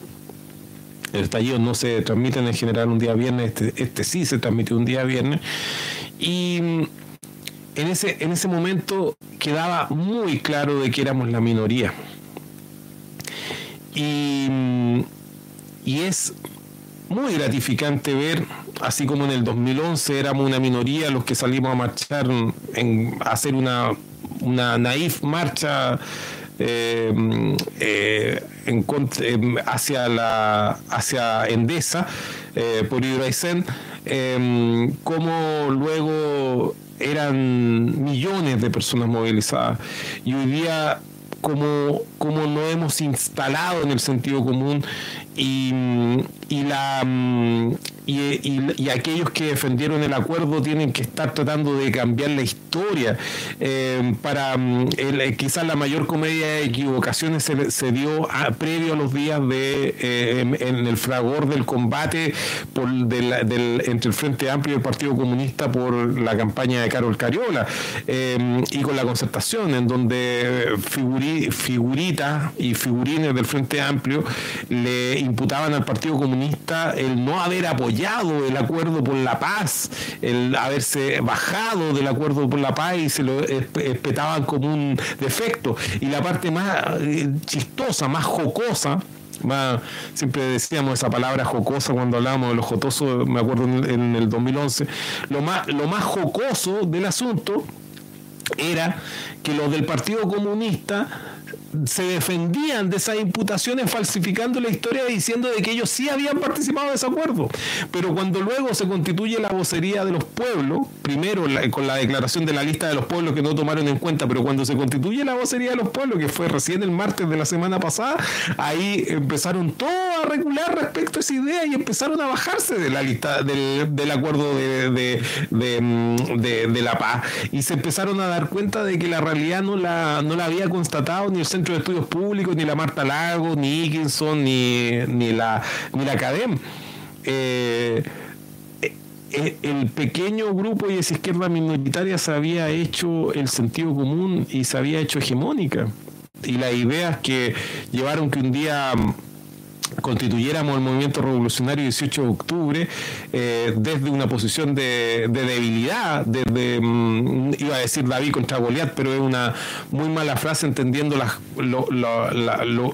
a lo que han lo que ha sucedido con los hijos de David em, en estos tiempos en Palestina, pero en una posición de debilidad y, em, presentaron, presentamos un recurso de protección eh, en contra del acuerdo. Fuimos los únicos, los lo únicos que lo hicimos, lo único que lo hicimos con un sentido político, de votar ese acuerdo. Nos trataron de, de idiotas, de locos, de ignorantes, de ridículos, nos dijeron de todo. Y mira de quién te burlaste. Mira de quién te burlaste. Hoy día somos la hegemonía. Es indiscutible. Nos instalamos en el sentido común. Hoy día todos piensan esto, al punto de que, están tratando de defenderse de esto y están viendo cómo se defienden de esto. Pero ya somos una, una solamente. Cuando hablaba de la izquierda minoritaria era respecto a que la, la sociedad se reproduce, se reproduce se reproduce culturalmente y por lo tanto la sociedad crea a quienes van a ser los que van a mm, eh, desempeñar los distintos roles de la sociedad, te educan a las personas para que sean de determinada manera, las producen de determinada manera. Entonces lo esperable es que los seres humanos sean dóciles y, tengan una manera de pensar la vida. Y obviamente el, pensamiento de izquierda siempre es refractario a esa forma mm, asumida colectivamente por el Estado. Y por lo tanto la izquierda siempre va a ser minoritaria. Es imposible que la izquierda sea una mayoría eh, así, o como se la piensa estúpidamente por algunos como simplemente una cuestión de tres tercios. Pero esa lucha que nosotros dimos no solamente en el 2011, sino que en el año 2010 cuando encarcelaron a los anarquistas. Y, claro, eh, hicimos todo tipo de acciones, entre ellas una acción completamente temeraria, en, la cual yo me fui a denunciar a los tribunales como anarquista, porque Hinspeter estaba denunciando, estaba justificando la persecución criminal contra ellos, lo dijo en una rueda de prensa, dijo, ellos, ellos, eh, ellos eh, se ha detenido estos anarquistas y todos sabemos que los anarquistas colocan bombas. Y por lo tanto yo fui al séptimo juzgado del crimen del de, el séptimo juzgado garantía de Santiago, hice la fila, estampé una autodenuncia y me autodenuncié por anarquista.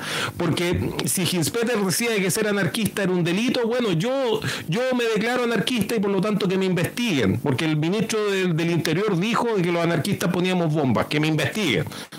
Y todavía estoy ahí número uno de los hueones, porque los hueones picados me pusieron en el número uno y sigo figurando como si yo fuera uno de los del caso bomba, cosa que yo lo veo con mucho orgullo a la distancia. Y en ese minuto, cuando, cuando realicé esa, esa acción desesperada y completamente em, temeraria, Claro que sabía que estábamos en la minoría. Sabía que en, el estallido, eh, fue en los tiempos en que surgió el estallido y en la, cual nos, escuchamos 60 personas, 80 personas. y hoy día vemos con el tiempo cómo esas ideas han penetrado y, se han eh, ido incorporando y, yo sé que los estallidistas, así como el compañero que llamó de Petorca, habla de las cosas del estallido, no necesariamente no necesariamente a través del estallido nos conectamos todos al mismo tiempo, a, no todos les a no todos les caigo bien, nadie necesita de oro, hay hueones que me deben encontrar un hueón petulante, un hueón latero, que cómo voy a estar tres horas hablando, que cómo se vio un programa tan largo, sin pauta, sin, sin música, sin show, sin sorteo, sin concurso, sin baile. Eh, y, pero este, esta minoría, esta minoría ha sido capaz de prodigio. Y no era, y estábamos y nos instalamos donde había que instalarse, en la conciencia del pueblo. Y ahí estamos, ahí está nuestra idea. Eh, contesto al tiro. Se, termino el tiro, compañero. El, el, se sienten, dicen algunos que no son de izquierda, pero ahí están las ideas de la izquierda y de la izquierda más radical jugando esta partida. Y somos hegemónicos en varias cosas. Buenas noches. Buenas noches, Ariel. ¿Qué tal? Aquí un poquito cansado, un poquito deshidratado. Así larga la cosa. Con las patitas de heladitas, pero bien. ¿Usted cómo está? Bien, bien por acá. Te habla arroba Ulloa. Ulloa, qué bueno, qué bueno saber, eh, bueno saber de ti porque justamente el otro día te quería preguntar un par de cosas, Ulloa, porque yo sé que tú sí que sabes de este cocido. Yo soy un mero aficionado. Sí, estuve escuchando con alta, con alta atención, estuvo entretenido ahí la, poner en, en, contexto la importancia de los parlamentos. Yo creo que esa es una cuestión bien relevante a la que no se le ha tomado el peso y justo me, me, fijaba en la pregunta que hizo antes, como dos personas que llamaron antes, y, y claro, se preguntaba cuándo se empezaron a poner en, contexto los o cuándo reflotaron los parlamentos como una instancia donde podía darse una pelea política, ¿no? A nivel del derecho internacional. Eh, y me acordaba que hubo un, un congreso de historia mapuche internacional por ahí por el año 91 y los primeros que expusieron fueron eh, Pablo Marimán y también José Lincoqueo, que es un abogado mapuche. Y, y José Lincoqueo fue bien perseguido. Mira, Esa era la historia que yo quería preguntarte, porque yo sé del caso de un abogado que le quitaron el título de abogado por presentar justamente esa tesis. Él, justamente él. Yo me acuerdo que, él, bueno, me, me, tocó conocerlo, lo conozco bien en persona y todo, por Temuco. Y, y resulta que, claro, un, una de las veces fui a conversar con él y, y el grado de, de hostigamiento que había hacia él era tal que ese día había una, una patrulla de. O sea, estaba, estaba como una comisión ahí de, de la PDI afuera de la casa. Dedicada. Oye, ¿él está vivo aún? está vivo, pero vive en el campo, ahora vive cerca de la zona de Cholchol. Oye, qué buena historia te acabáis de sacar. Es justamente eh, la, las dos personas que más quería conocer era Eduardo Novoa Monreal, que ahora está muy enfermo, y, y, a, y, a, y, a, él. Yo, yo, yo sabía de su caso y me, me parece me, me parece eh, me parece extraordinario saberlo. Voy a, por interno te voy a, te voy a preguntar más a ver si se puede concretar esa, sí, esa reunión. Sí, no, no hay problema con eso, sí, yo mantengo contacto con él. Bueno, esa vez pasaron hartas cosas, piensa que a él le, le cerrajaron la oficina porque tenía ahí eh, papeles de los parlamentos más relevantes, pues los parlamentos son una serie, una serie de, de ceremonias. Eh, en algún momento yo he estado revisando harto eso, que me tocó conocer a, a casi todos los profesores que que se dedicaron a investigar eso. Y, por ejemplo, bueno, ahora hay dos libros que están están completos, están digitales, se puede acceder. Hay uno de José Manuel Zavala y hay otro, una versión que, que actualizó el, el castellano antiguo, que es de Gertrudis Payás. Y están los dos en un repositorio de la Católica de Temuco. Perfecto, vamos a, vamos a apuntar esos datos. Yo te los voy a preguntar después por interno en el Twitter para poder difundirlo. Me imagino que van a haber muchos interesados en acceder a esa información. Sí, es importante conocerlo. Y, y bueno, eh, y yo con otro equipo estamos trabajando en, lo que pasa en el siglo XVI, porque en el fondo este, este tipo de ceremonias se va construyendo con el tiempo. Entonces se instaló mucho la, la idea de que, de que había sido como un caso muy excepcional, pero es en el marco de una política imperial prácticamente, en algún momento me tocó ver que hubo una situación no muy distinta en Colombia, fíjate, con los, en, justamente ahí cerca de Cartagena, eh, también reconoció una autonomía la, la corona española de, de cimarrones, que se, se fugan, después incluso hacen un ataque contra, contra Cartagena de Indias, bien interesante ahí, nombran un rey, un, una historia bien apasionante. Y, y es más o menos eh, contemporánea con, el Parlamento de Quimín. Así que. Oye, tú, tú, tú, que, tú que estás bien interiorizado en el, en el, tema, ¿tú tienes noticia de que los trasandinos hayan estado en esa misma línea? Porque estaba, estaba leyendo recién, de hecho, el documento que no podía descargar era, era el de.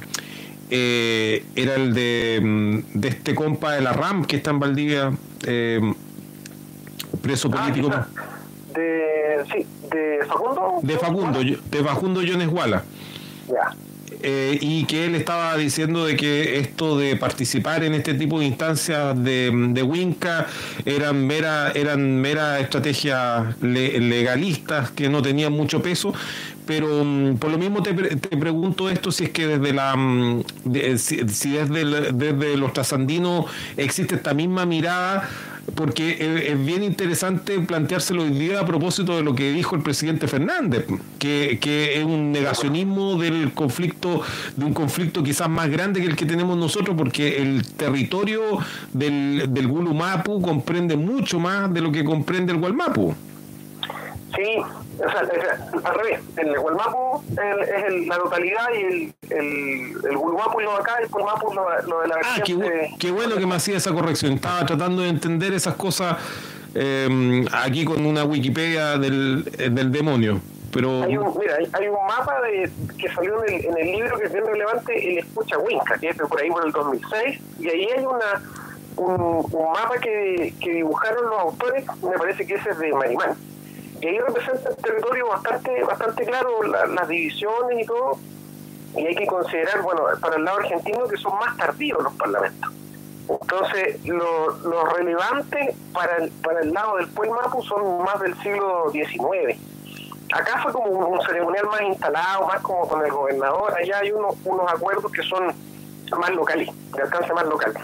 Y en el siglo XIX se dan varios. Bueno, ahora hay otro equipo que está trabajando en lo que ocurre en el siglo XIX, porque después del después de Tapigüe del 20, de 1825 hay una serie de, de otros de otros encuentros, nunca nunca con tanto alcance como como un como un Quillín, pero también fue muy relevante el, el, el Parlamento de Negrete, que fue en, claro. en, el periodo de, de Ambrosio Higgins. Exacto. Hay, hay, más de un Negrete, pero, pero el de O'Higgins es muy importante empieza ahí a darse un, correlato como norte-sur. Entonces, hay acuerdos en la frontera del Biobío y hay acuerdos en la frontera donde está Osorno.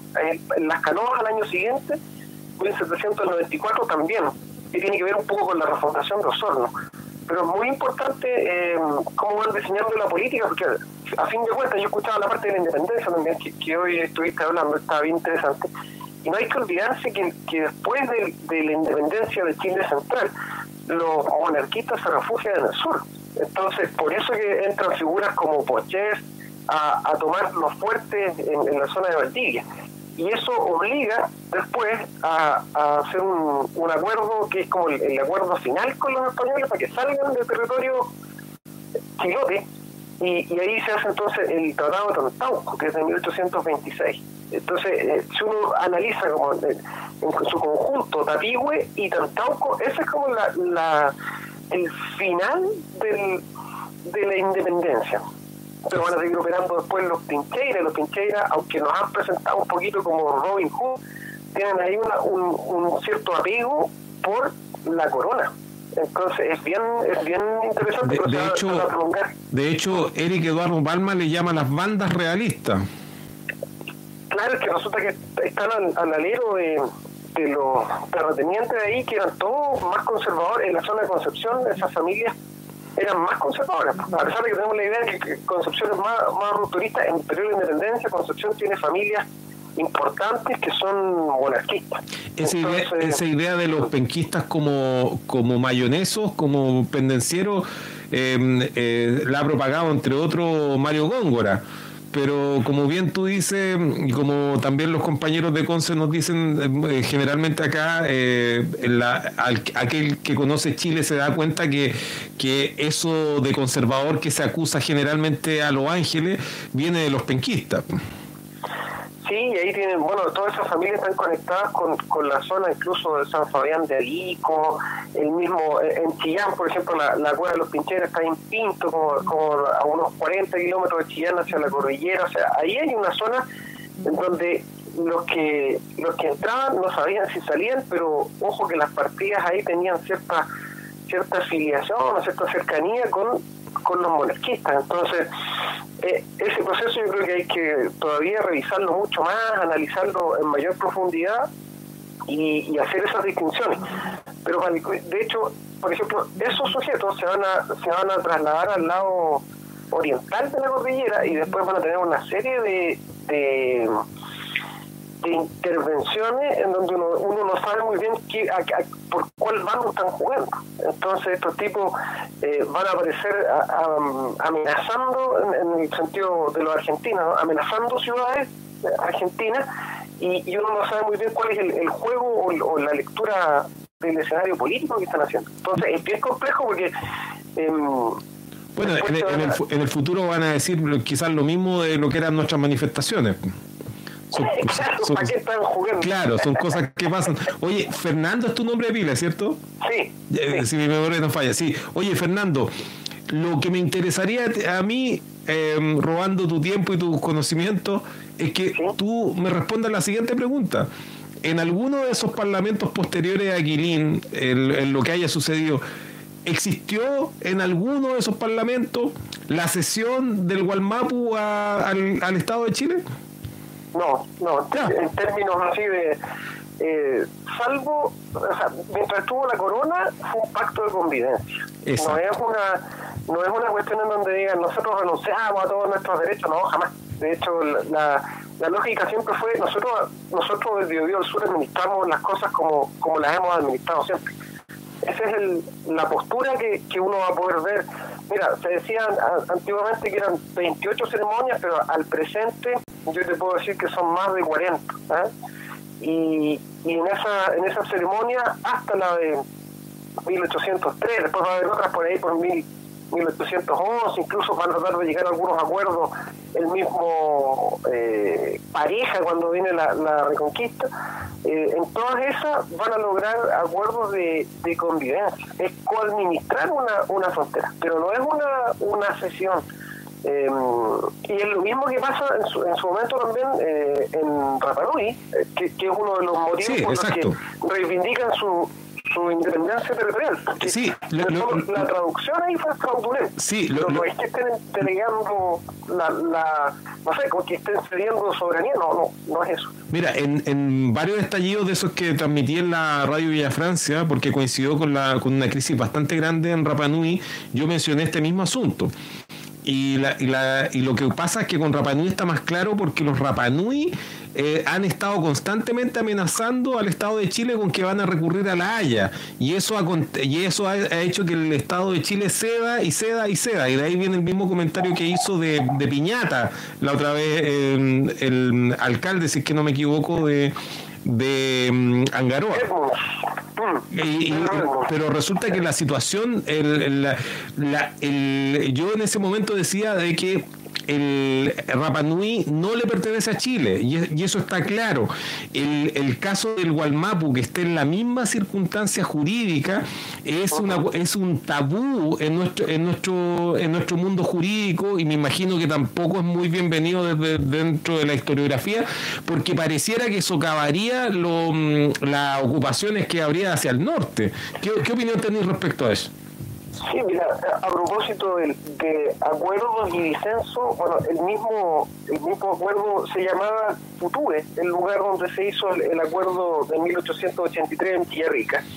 Ese también dejó descontento al, al, al lonco ahí, que, que es de ¿no?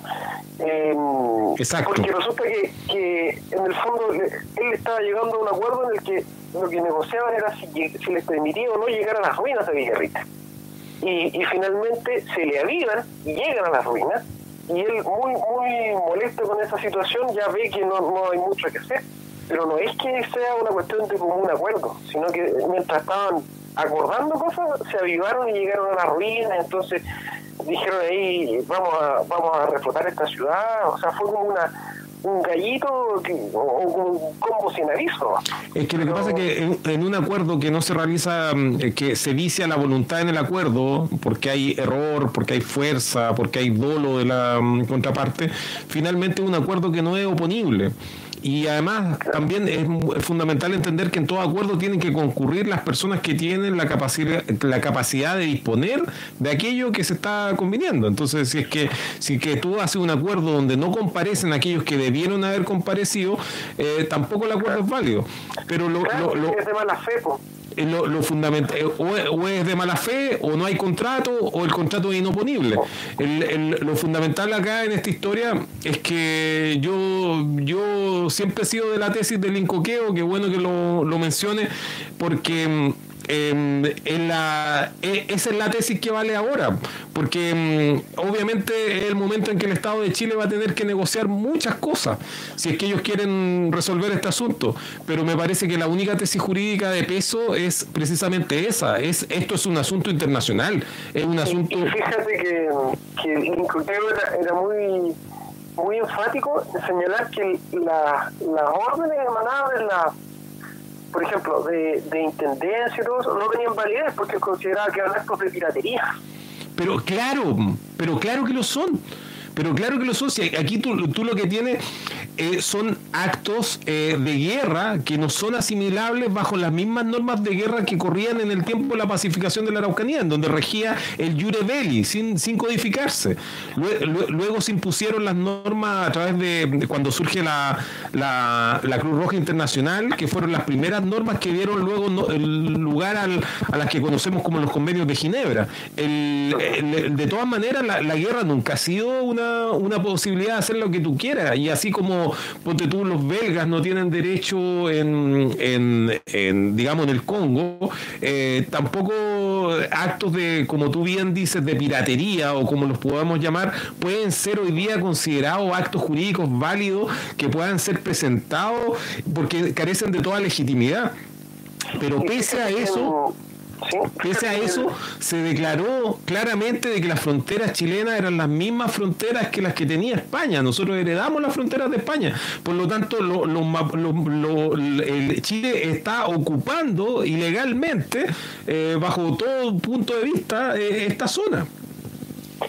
Claro, fíjate que además hay otra, hay otra parte que me, me llamó mucho la atención en su momento, que conversando con con asiáticos, ellos plantean que allá lo, que ellos lo que ellos identifican es la existencia de tratados desiguales. Y, y, por ejemplo, los acuerdos a los que habría llegado en algún momento, bueno, ellos van distintos a China, ¿no? Van distinguiendo dependiendo del momento o qué grupo está controlando el gobierno. Pero pero los acuerdos a los que habría llegado China con, con Japón, con el, reino coreano de, de Corea, eh, son desiguales porque en el fondo no, había cómo oponerse. Exacto. No están en, igualdad de, condiciones las partes. Exacto. Fíjate la cantidad de consecuencias que tiene esta discusión que estamos teniendo hoy día, ahora Ulloa, robando tu tiempo, eh, con el acuerdo del 15 de noviembre, de, de, en que hay muchos que lo defienden porque justamente lo hicieron a espaldas del pueblo y, em, y, estaban los otros, los milicos, se supone amenazando. Bueno, cosas que los historiadores del futuro van a analizar. Van a tener que sopesar, pero fíjate que eso que tú estás, mencionando de juristas chinos es algo que se, se, ha estudiado bastante dentro del derecho privado y dio origen, por ejemplo, a, a las tesis sobre el derecho del trabajo y sobre el derecho del consumo que hoy día rigen y que son tan plenamente instalada y vigente en el derecho capitalista, pero también en, tesis que vienen también del derecho privado y del derecho francés de principios del siglo XX, que dieron origen a la, a la defensa que hizo Correa eh, eh, de la deuda odiosa ecuatoriana, cuando, cuando el FMI le, le quiso cobrar esa deuda y y Correa argumentó que esa deuda había sido impuesta por las, por las potencias imperiales y que ellos no habían tenido la posibilidad de negociar esa, esa deuda y por lo tanto se la declaró odiosa. Esa, esa tesis a mí me gusta muchísimo porque también está íntimamente vinculado con las deudas estudiantiles que, que seguramente tú también tienes. Ahí estamos pagando un poco. Oye, Fernando. ¿Algo más que quieras decir en esta noche? Por ahora no, felicitarte más porque estaba entretenido. Muchas gracias por tu oportuna mm, intervención, Fernando. Eh, te envío un abrazo fraterno desde acá. Un abrazo para ti también y nos seguiremos comunicando. Pues. Bueno, Ulloa, historiador, alguien que sabe muy bien, ahí está entrando otra llamada. Espera, ¿cómo se cancela esto? Ahí está. Ahí está. ¿Aló? Aló, Nariel. Con el mismo, cuénteme. Oiga, oiga, un saludo desde acá, desde, desde abajo la, la grisácea nube blanca de la termoeléctrica de Renca, eh, estimado. Ah, maravilloso. La, la, eh, ya, no, se me fue el adjetivo, parezco periodista deportivo. Cuénteme, querido amigo. Oiga, antes, antes de entrar en el tema de los tratados, que a mí me, es de mucho interés para, para mí, imagino para todos los detallistas, qué, qué gran recuerdo me trajiste con la combi, y, y, la movilización del 2011.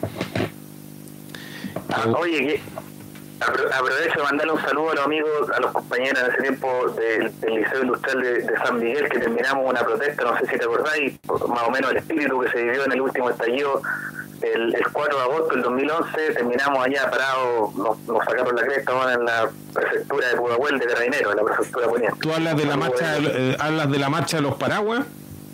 No, pues una que hubo el 4 de agosto cuando nos queríamos concentrar en la Plaza Dignidad y no nos dejaron, porque veníamos como cinco o seis marchas constitu- de, de- Ah, claro, cuando venían de, de los distintos territorios. El- Claro. y, tú, y tú cachaste que, que cuando esa marcha se dio, que estábamos agarrando más fuerza y si llegamos a, a primavera teníamos todo, era la revolución. Y resulta que esto- estos hueones se escaparon por el lado de los palos esos mismos días de agosto. ¿Y cuándo fue el 16 o el 14 de agosto cuando nos vendieron? Ah, ahí me pillaste, ahí me pillaste, pero después se, se hizo el congreso, o sea, perdón, la, la gran asamblea grande que se hizo en la Casa Central de Chile. Entonces, no sé si tú te acordás que después llegó un sindicato ahí de, no sé si de Jumbo o de Sodimac a reventar la, la asamblea porque no estaban, no estaban vendiendo todo el movimiento. Exactamente, pues ya, ya, se, ya se habían creído el cuento los estudiantes que era un asunto de ellos. De hecho, fue la Confech a, hablar con Piñera y fueron ellos los que bajaron el movimiento, pero la, la movilización era muchísimo más grande y además a ustedes no les preguntaron nada porque excluyeron completamente a los secundarios de esa, mm, de esa tranza. Absolutamente, y mucho más los secundarios que éramos del liceo técnico profesionales, que somos siempre los, los, los patitos feos de toda esta cuestión. Exacto. Oye, pero, pero saliendo del, del- de los recuerdos gratos que me, que me traía aquí, a, que traía aquí a colación, oye, yo me acuerdo cuando estaba, mm, no sé, bueno, tú lo has conocido, ¿cierto? Por amo y por, perdón, por amado y por, por, por defenestrado, ¿cierto? El, filo carlista y filo monárquico de Bernardino Bravo.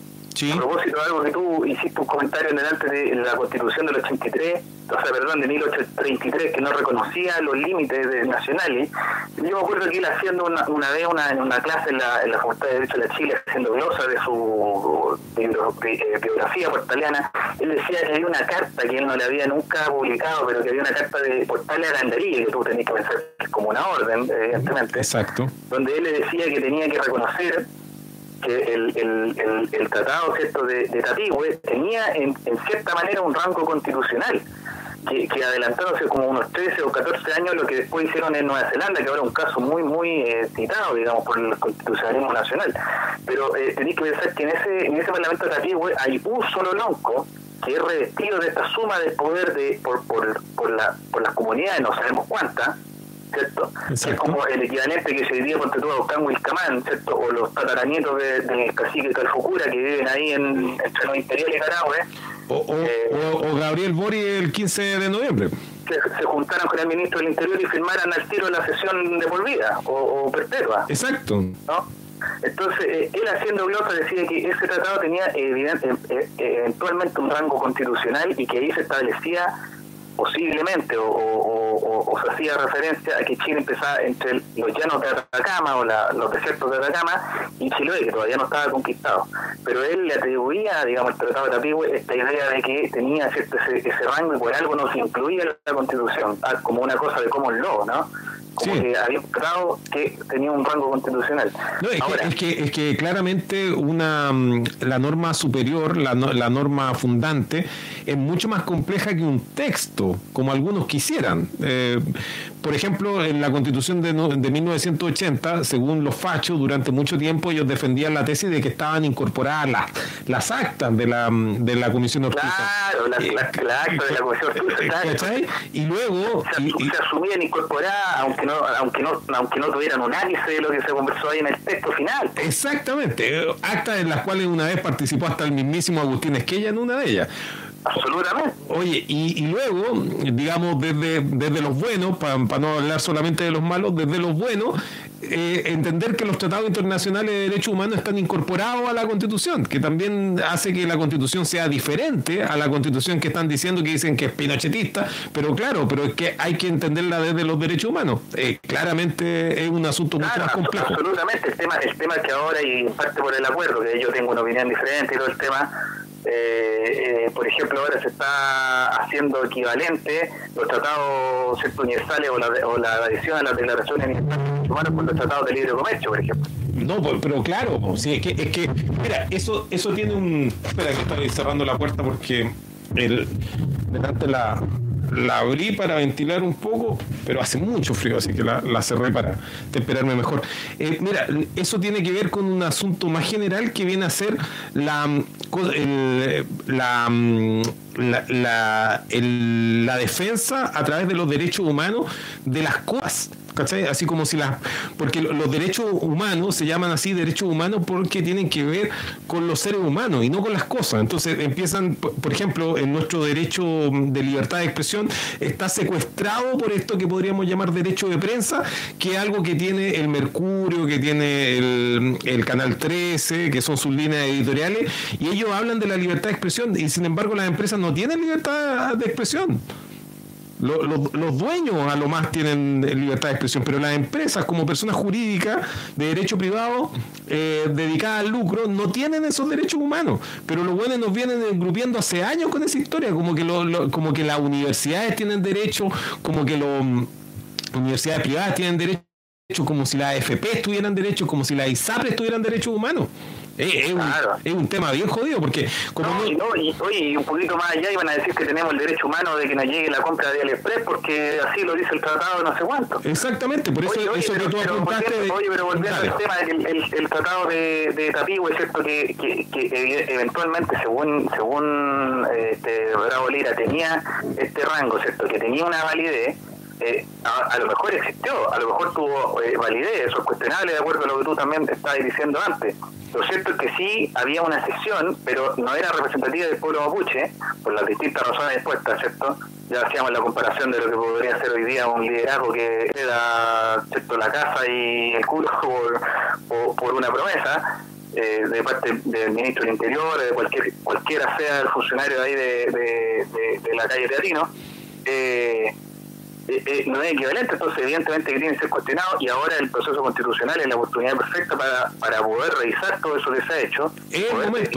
Y, poder, establecer, oye, en este, en este tratado sí hay una eventual validez, como los casos que ya citó el, amigo antes, eh, y en esto vamos a tener que revisar porque definitivamente eh, no, nos están dando la, los preceptos para que tenga una validez o para que por último haya sido conocido por, por los principales este, caciques de las distintas comunidades entonces, etcétera o sea, hay, hay, hay que hacer una, una revisión de lo que es nuestra historia constitucional y, y, los tratados que lo van acompañando, y esta es la oportunidad perfecta para hacerlo. Oye, ya no, yo no, no, quiero quitar más tiempo. No, ha sido un, ha sido un placer, querido amigo. El la, la, verdad es que mm, yo entiendo eso que tú mencionabas de Tapigüe, pero mira, si un fin de semana vienen algunas unas personas y me dicen que si pueden tirar una carpa en el jardín de mi casa, eh, y yo les digo que sí, e incluso vamos a la notaría y cerramos un contrato, eso no significa que yo le vendí la casa. Entonces ahí también es muy importante que ese tipo de cosas queden claras. La, respuesta es categórica. En, ningún momento, ni siquiera en documentos falsos, existió algo como una cesión de este territorio al, al Estado de Chile. No existió eso. Porque el Estado de Chile también eh, buscó, sobre todo después de lo que se llamó la pacificación de la Araucanía, eh, entender, reducir este asunto a un simple asunto imperialista, en que ellos tenían fuerza y como tenían fuerza podían instalarse acá y podían exterminar a los mapuches así como podían derratizar un edificio, porque era la, mm, el, racismo darwiniano que se estaba imponiendo en, en, en, el mundo, era, era, era la idea de mundo que existía. Y por lo tanto los mapuches no dejaron de tener una voz y dejaron de ser relevantes en esa voz y por lo tanto en algún momento dijeron ¿para qué vamos a, a, pedirles siquiera un, recibo, un, un, contrato, algo que nos digan si total estos guanes ya perdieron?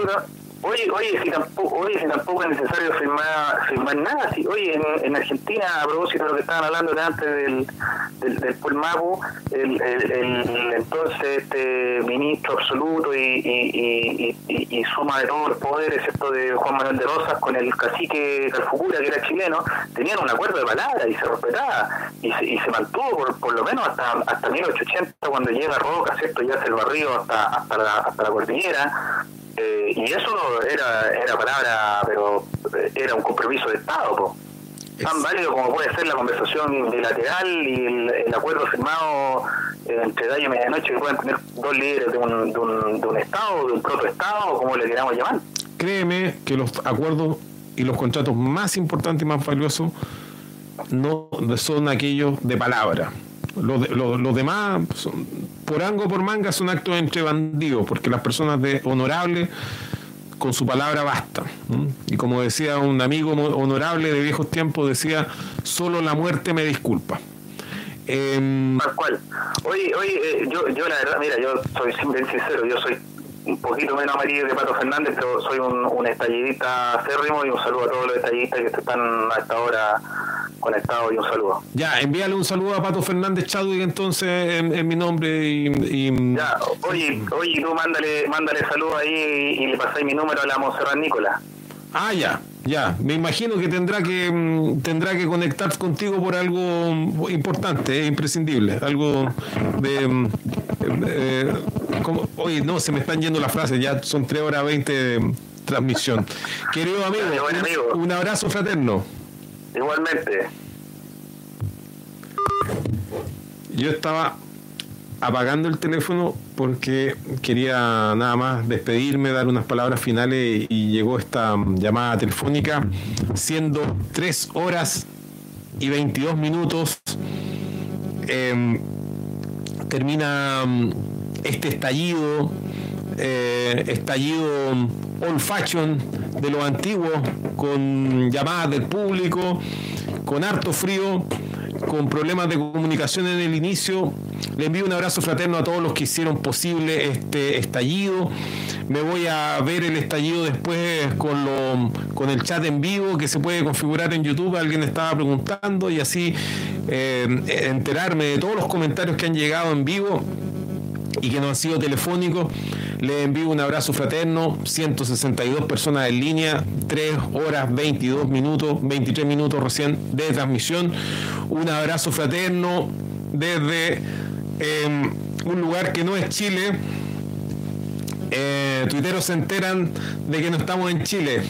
Un abrazo fraterno y hasta el próximo miércoles a las 22 horas en el estallido por Radio 19 de Abril, History Intofo, Izquierdista Renovado, eh, Revista de Frente eh, y todas las todas las eh, radios que tienen permiso o se toman el permiso, la misma Radio Naranja de Rancagua, se me olvidaba mencionar, todos los que mm, se tomen el permiso y quieran transmitir esta, esta emisión, bienvenidos.